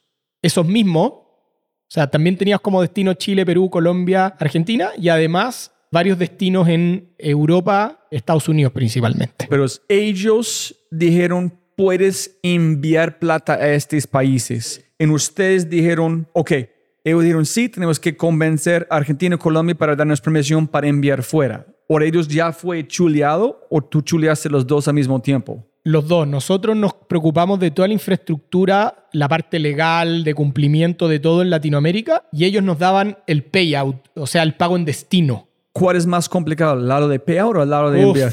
ambos te diría, porque el, a ver, el de payout depende de los partnerships que tú logres hacer y qué destinos te dan y en qué condiciones de costo, de SLA de pago, porque te puedo decir, ya, yo te pago en, en Japón, pero desde que tú me das la instrucción, yo pago tres días después. Eso a nosotros no nos sirve, nuestro cliente quiere la plata rápido. Entonces, son varias las cosas que hay que tomar en cuenta para que la propuesta de valor de cara al cliente sea buena, o sea, que el pago sea rápido, que el tiempo, que el precio sea justo, que la acreditación del pago a nosotros sea rápida, porque si no in- involucra mucho capital de trabajo. Entonces, bueno, y por otro lado, en Latinoamérica tienes la parte regulatoria. Hoy día Global 66 es una compañía regulada. Varios de los mercados latinoamericanos tenemos nuestra licencia propia y en algunas tenemos un partnership, digamos, con licencia, algún tipo de licencia financiera que nos permite ofrecer nuestros productos. Tienes toda la parte de cumplimiento, construir un departamento compliance, que, donde estén muy bien trabajados todos los procesos de KYC, de IML, para que no te pasen transacciones de lavado de dinero, financiamiento del terrorismo, etc. Toda la infraestructura de relación con bancos en Latinoamérica. O sea, construir toda esa... Eso es lo que hemos hecho los últimos cuatro años y donde Cristóbal agrega mucho valor porque había ya sacado varias licencias antes. Hacer todo ese heavy lifting de construir la infraestructura regulatoria y de partnerships en toda Latinoamérica. Eso lo abrimos todo simultáneamente en diciembre del 2018 y al principio hicimos todo remoto, con abogados, contadores, amigos que están en los países Problema, solucionar, problema, solucionar. todo el día, o sea, puro incendio, puro incendio. De repente los bancos cerrándonos cuentas. De en un minuto no podías ingresar a algún banco. ¿Por qué? No habían cerrado la cuenta. ¿Por qué? Porque alguien de compliance del banco. Entonces, en eso estuvimos los primeros dos años batallando todo el tiempo, todo el tiempo, y solucionando problemas. Y, y bueno, así es. Todo. No, keep them, pero keep them es- coming. ¿ah? no hay otra. Mira, crecimos bastante bien el primer año, entonces 2019, y después viene pandemia, y en pandemia nos pegamos un salto muy relevante. Entre medio levantamos capital, 2019 levantamos nuestra serie SEED, invirtieron varios inversionistas y family office de la TAM, y invirtieron algunos inversionistas ángeles y un VC inglés que habían invertido en Revolut Early Stage. Entonces, ahí cerramos nuestra serie SEED, y bueno, la serie SEED fueron 4.3 millones de dólares.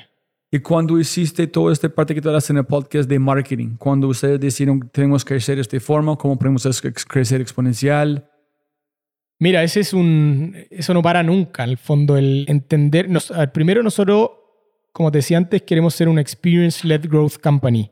En español, nosotros no queremos crecer por regalarle nuestra plata a Google o a Facebook. Queremos crecer porque nuestra experiencia es tan buena de cara al cliente que ellos, que se genere un word of mouth o un re- o referido. pueden gastar la plata porque estamos mejorando la experiencia end-to-end. No, y además que es muy simple y lo que cae en muchas startups es en quemar mucho dinero en growth, en pagarle a pagar por leads, pagar por clientes a distintas plataformas, regalar muchas cosas gratis, cupones y qué sé yo. Entonces, nosotros no queremos crecer por eso, queremos crecer porque nuestro producto es muy bueno. Y hoy día 80% de nuestros clientes llegan orgánicamente, por word of mouth, por referidos. Entonces, ese es nuestro foco. Siempre hemos tenido programas de referido y los vamos testeando. En un minuto eran transferencias gratis, como estamos enfocados en transferencia. Tú me invitas a mí y los dos tenemos una transferencia gratis. Hoy día ya estamos dando dinero. O sea, tú me invitas y te damos dinero al wallet, a tu cuenta directamente, que tú puedes usarlo para, tu para gastar con tu tarjeta Mastercard o lo puedes enviar internacionalmente o lo que tú quieras. que tú sabes, si alguien llegan de invitaciones, pueden enviar plata gratis, solamente listo, usa la aplicación huevón, úsala una vez. Y dice, oh, eso es. Nunca vas a ceder porque ya la experiencia. So, ¿Cómo podemos dejar que la gente use la experiencia? Exacto. Y preferimos darle el dinero a nuestros clientes que dárselo a Google y Facebook. Y al final, esta experiencia, lo que te decía, es lo que buscamos que nos traiga nuevos clientes. Y hoy día tenemos, de hecho, nos han puesto post en distintas redes sociales y todo de personas que dicen, wow, me cambiaron la vida. hace unos meses una señora en Argentina, en la Patagonia, nos escribe y nos dice, yo vivo a dos horas de la parte más cercana donde puedo enviar dinero y mi hija vive en España, entonces tenía que cada dos semanas tomarme un bus a dos horas y hacer una transferencia para... Hoy día no lo puedo creer, lo hago en un minuto desde mi casa, o sea, me cambiaron la vida y así tengo un montón de historias. Nosotros tratamos de estar muy cerca del cliente, de lo que opina. Yo reviso todos los días todas las encuestas de cliente. Tenemos encuestas de Net Promoter Score, de CX, y estoy mirando los canales, qué es lo que pasa. Y ya logramos hoy día que el equipo, hay un problema, un cliente tiene un problema y varios saltan a ver cómo solucionamos ese problema lo antes posible. Entonces, lograr esa cultura realmente enfocado en que el cliente, porque muchas empresas se llenan la boca de que son customer centric y que el cliente es lo más importante y qué sé yo. ¿Cuántos le ejecutan? Creo que son pocas. Creo que nosotros todavía nos queda mucho por recorrer en ser una empresa realmente customer centric, y, pero estamos avanzando en ese camino. Y de nuevo, volviendo al experience-led growth, la experiencia involucra muchas cosas. Eh, involucra el, servicio al cliente postventa si tienes un problema, involucra el UX UI de la plataforma, involucra el que la tarjeta tenga spread cero eh, o costo tipo de cambio cero, involucra que la, si mandas una remesa llegue rápido, todo, todo, todo es la experiencia. Entonces, tratamos de que eso sea lo más redondo, completo posible y estamos constantemente trabajando en mejorar eso. A mí, menos de los chicharrones, pero ¿qué has hecho que la gente esté usando? ¿Cómo te sientes como con su construcción de algo que están facilitando la vida? ¿Te sientes feliz? ¿Te sientes orgulloso? 100%. O sea, creo que el trabajar por un propósito es muy potente y por algo que ves tangiblemente cómo a las personas les impacta, eso te hace, a mí por lo menos me hace levantarme todos los días y venir a la oficina feliz a trabajar y muchas veces trabajar mucho. Es distinto, yo siempre digo, y no tengo nada contra alguien que vende sillas, por ejemplo, pero sillas hay un montón en el mercado y puede haber una silla más cómoda que, bueno, estás cómodo, pero el propósito detrás de hacerle la vida más simple a las personas, de realmente cambiarles un poquitito su vida, es lo que, nada, a mí me motiva un montón y es como el fuel y cada vez que me llegan esos mensajes como, ah, me cambiaste la vida o increíble. Por eso estoy acá, más que acá con, con Cristóbal no partimos esta compañía para ganar plata, no es el, no es el objetivo. El, el objetivo es, es, cambiar la industria financiera para potenciar a las personas. Y eso es reconfortante, obviamente. Ah, que lo pasamos mal a veces, lo pasamos mal y sufrimos y todo, pero, pero en el overall...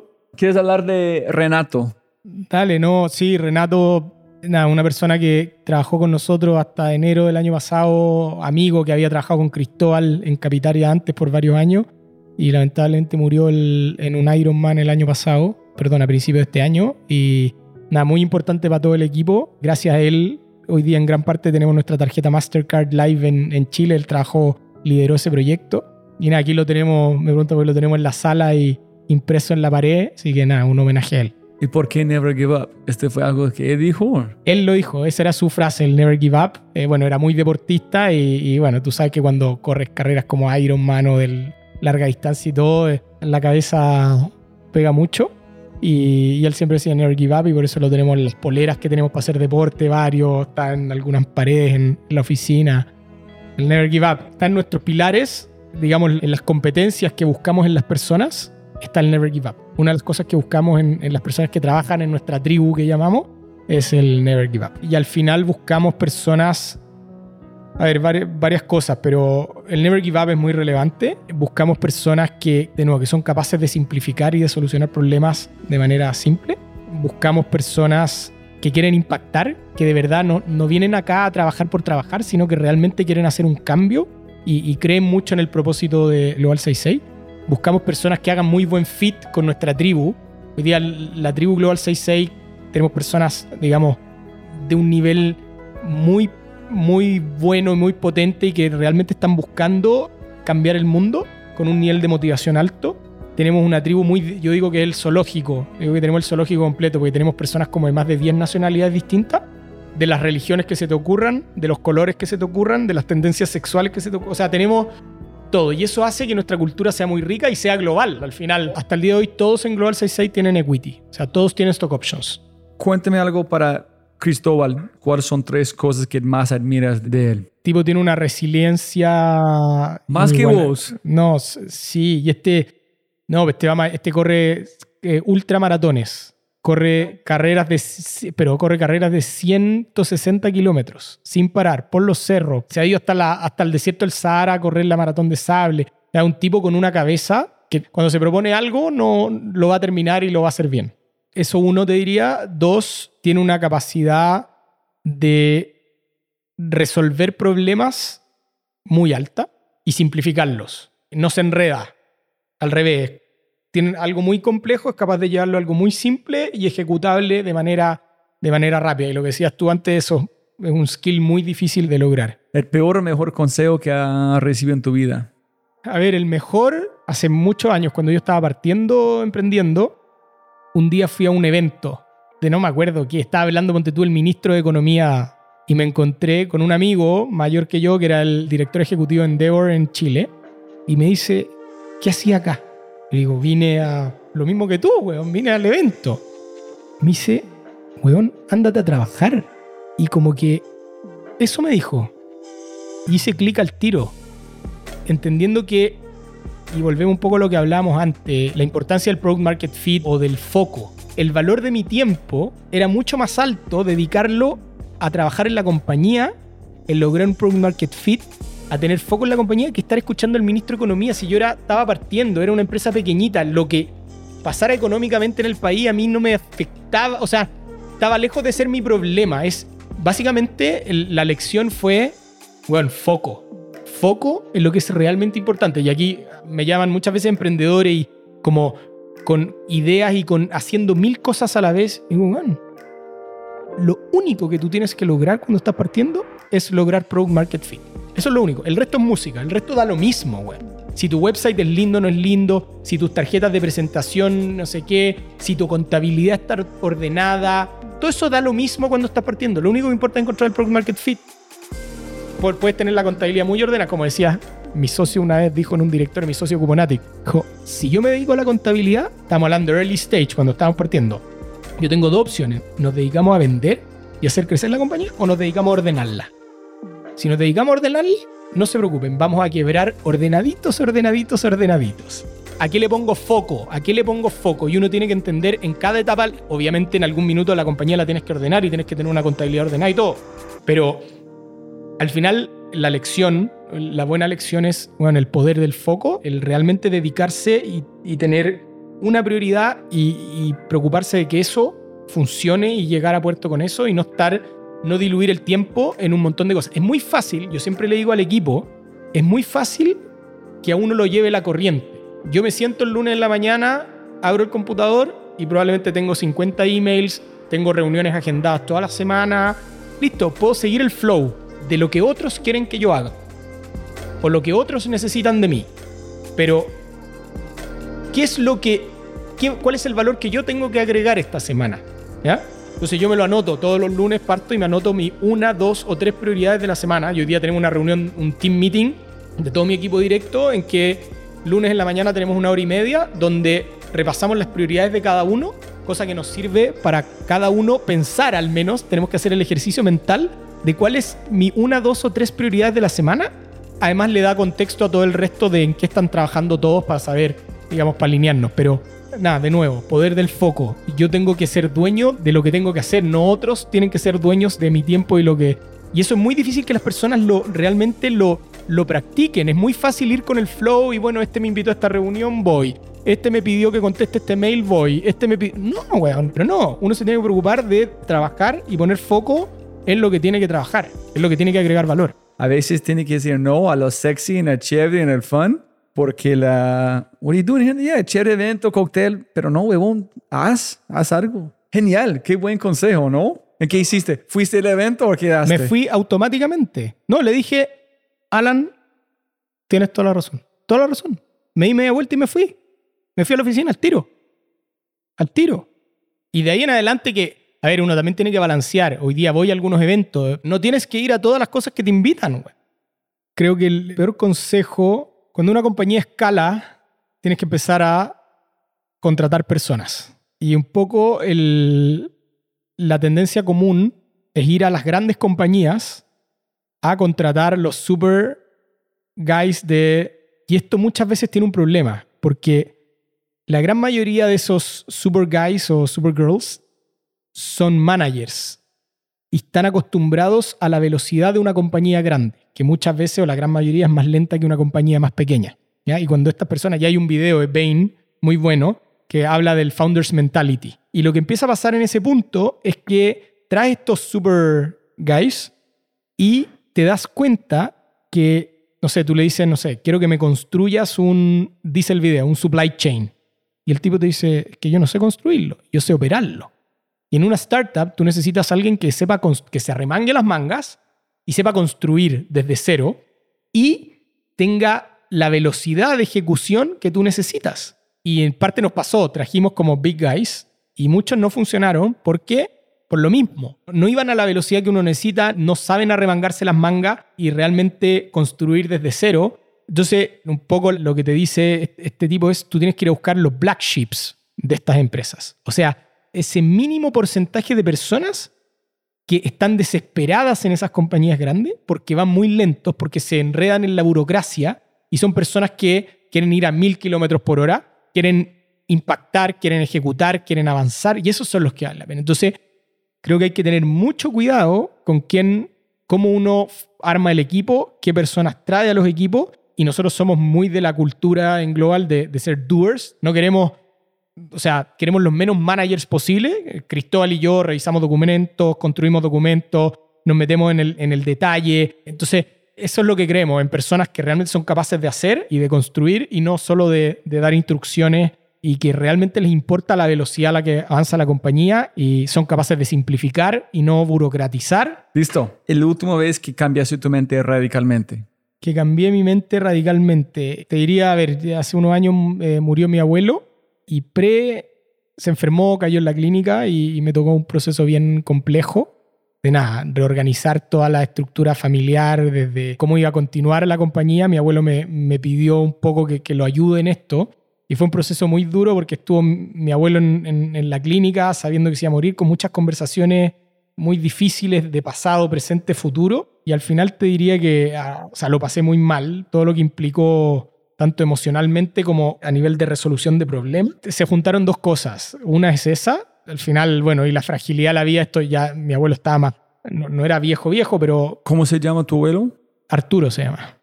¿Cómo al final llega el fin? A todo no llega el fin y, como vivirlo tan cercano, había muerto otra abuela mía cuando yo era pequeño, pero yo era más chico y no, no viví, o sea, como que el proceso creo que lo viví más, como que me, creo que mis padres como nos protegieron un poco en esa época, eh, como para que no sufriéramos mucho.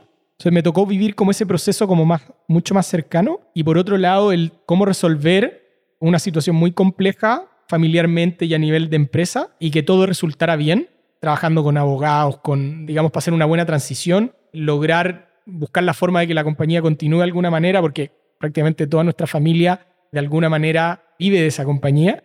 Entonces, bueno, y ahí mi hermano asumió el desafío y hoy día es el CEO y lo ha hecho espectacularmente bien. Pero bueno, entonces eh, al final lo que me cambió un poco es, a ver, siempre la prioridad es la familia y, en, y me dio gusto poder resolver un problema que para la familia fue bueno. Y lo otro es, la vida hay que disfrutarla porque it's too fucking short y tú no sabes cuándo se termina. A él se le terminó avanzada su vida, pero tenemos varios ejemplos de personas como Renato, se le acabó de un minuto a otro. Así que trato eso, trato de vivirla a, a full en todo sentido. Trabajo intenso, familia, amigos, viaje, experiencias. Gracias para compartir. Creo que es como también, solamente poniéndome en sus zapatos, que es qué gran lección para una empresa que es global. Si pudieras enviar un mensaje a toda América Latina por WhatsApp, ¿qué mensaje enviarías? No, un poco lo mismo que te acabo de decir. Life's too fucking short. Live it. Y hay que hacer las cosas que uno lo motivan con pasión. Hay que meterle, hay que meterle con todo, como decimos nosotros. Creo que la resiliencia es un valor importante. Hay que saber también cuándo hacer el stop loss, pero como decíamos antes, o sea, hay muchas veces que estás a punto de morir y bueno, You need just one. ¿Listo? Tomás, ¿olvidamos de mencionar algo antes de terminar? Eh, no, creo que no. ¿Listo? Siempre puede ganar más plata, pero no más tiempo. Es verdad. Es verdad. Muchas gracias por su tiempo. Muchas gracias a ti.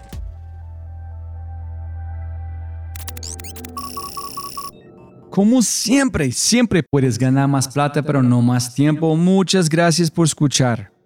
De verdad, muchas gracias. Espero que hayas aprendido algo, te hayas inspirado y te sientas con ganas de hacer algo imposible. No lo olvides, si quieres acceder a los podcasts en vivo cuando los tenemos alrededor de dos o tres al mes, acceso a Quinto y más, puedes tenerlo todo si te conviertes en miembro en thefryshow.com.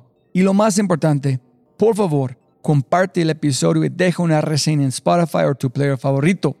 Aquí está tu mindset de quinto. Con el co-founder de Tapsi, te paga en mi megáfono, Andrés Gutiérrez, sobre qué pasa cuando dejas de dificultar el proceso de comunicación de tus clientes y empiezas a habilitar el camino. Enjoy.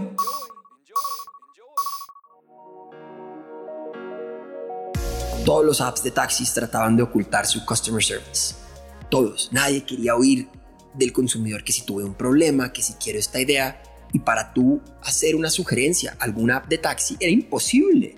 Escondían su email detrás de seis capas. El número de teléfono no aparecía. Nosotros dijimos, a la mierda, pongámoslo enfrente de todo el mundo en todo el momento. Cualquier email de confirmación ahí mismo puede hacer reply. En el app de taxi, uno de los cinco menús era respóndeme, dime dónde la estoy embarrando, dime cómo puedo mejorar. Y eso que tú decías de empujar el producto al consumidor, todos los features que sacábamos nosotros fueron market driven. No es que yo amanecí un día y dije, uy, propina, metámosle propina a esta vaina. Fue porque un consumidor nos escribió y nos dijo, mi hija está teniendo un ataque de asma. Pongo propina para que un taxi me recoja ya. En la dirección del menú, porque no teníamos nada de propina, pusimos propina de 5 mil, ¡pum! Confirmó el taxi de una, llegó a la clínica y su hija está perfecto. Después de ahí dijimos, wow, ¿cuánta gente más lleva 30 minutos consiguiendo un taxi? No lo consiguen y es una emergencia. Y estarían dispuestos a pagar 2 mil pesos más, 3 mil, 4 mil. Y esa, como todas las otras ideas de taxi, fueron porque el mercado no las dio. Pero a diferencia de todas las apps que dijimos, uy, no, no, no, me, no me contacte, no me escriba, nosotros fuimos al revés. Dígame, dígame, dígame. Se lo va a poner en, directo, se lo va a poner enfrente. Dígame dónde puedo mejorar, dígame qué puedo hacer. ¿Te gusta este color? ¿Te gusta este? Todo. Sea market driven, no al revés. Unos cracks tratando de imaginarse qué le quiere el consumidor y, uy, venga, lo tiramos. No, tú nunca vas a ser más inteligente que tus consumidores.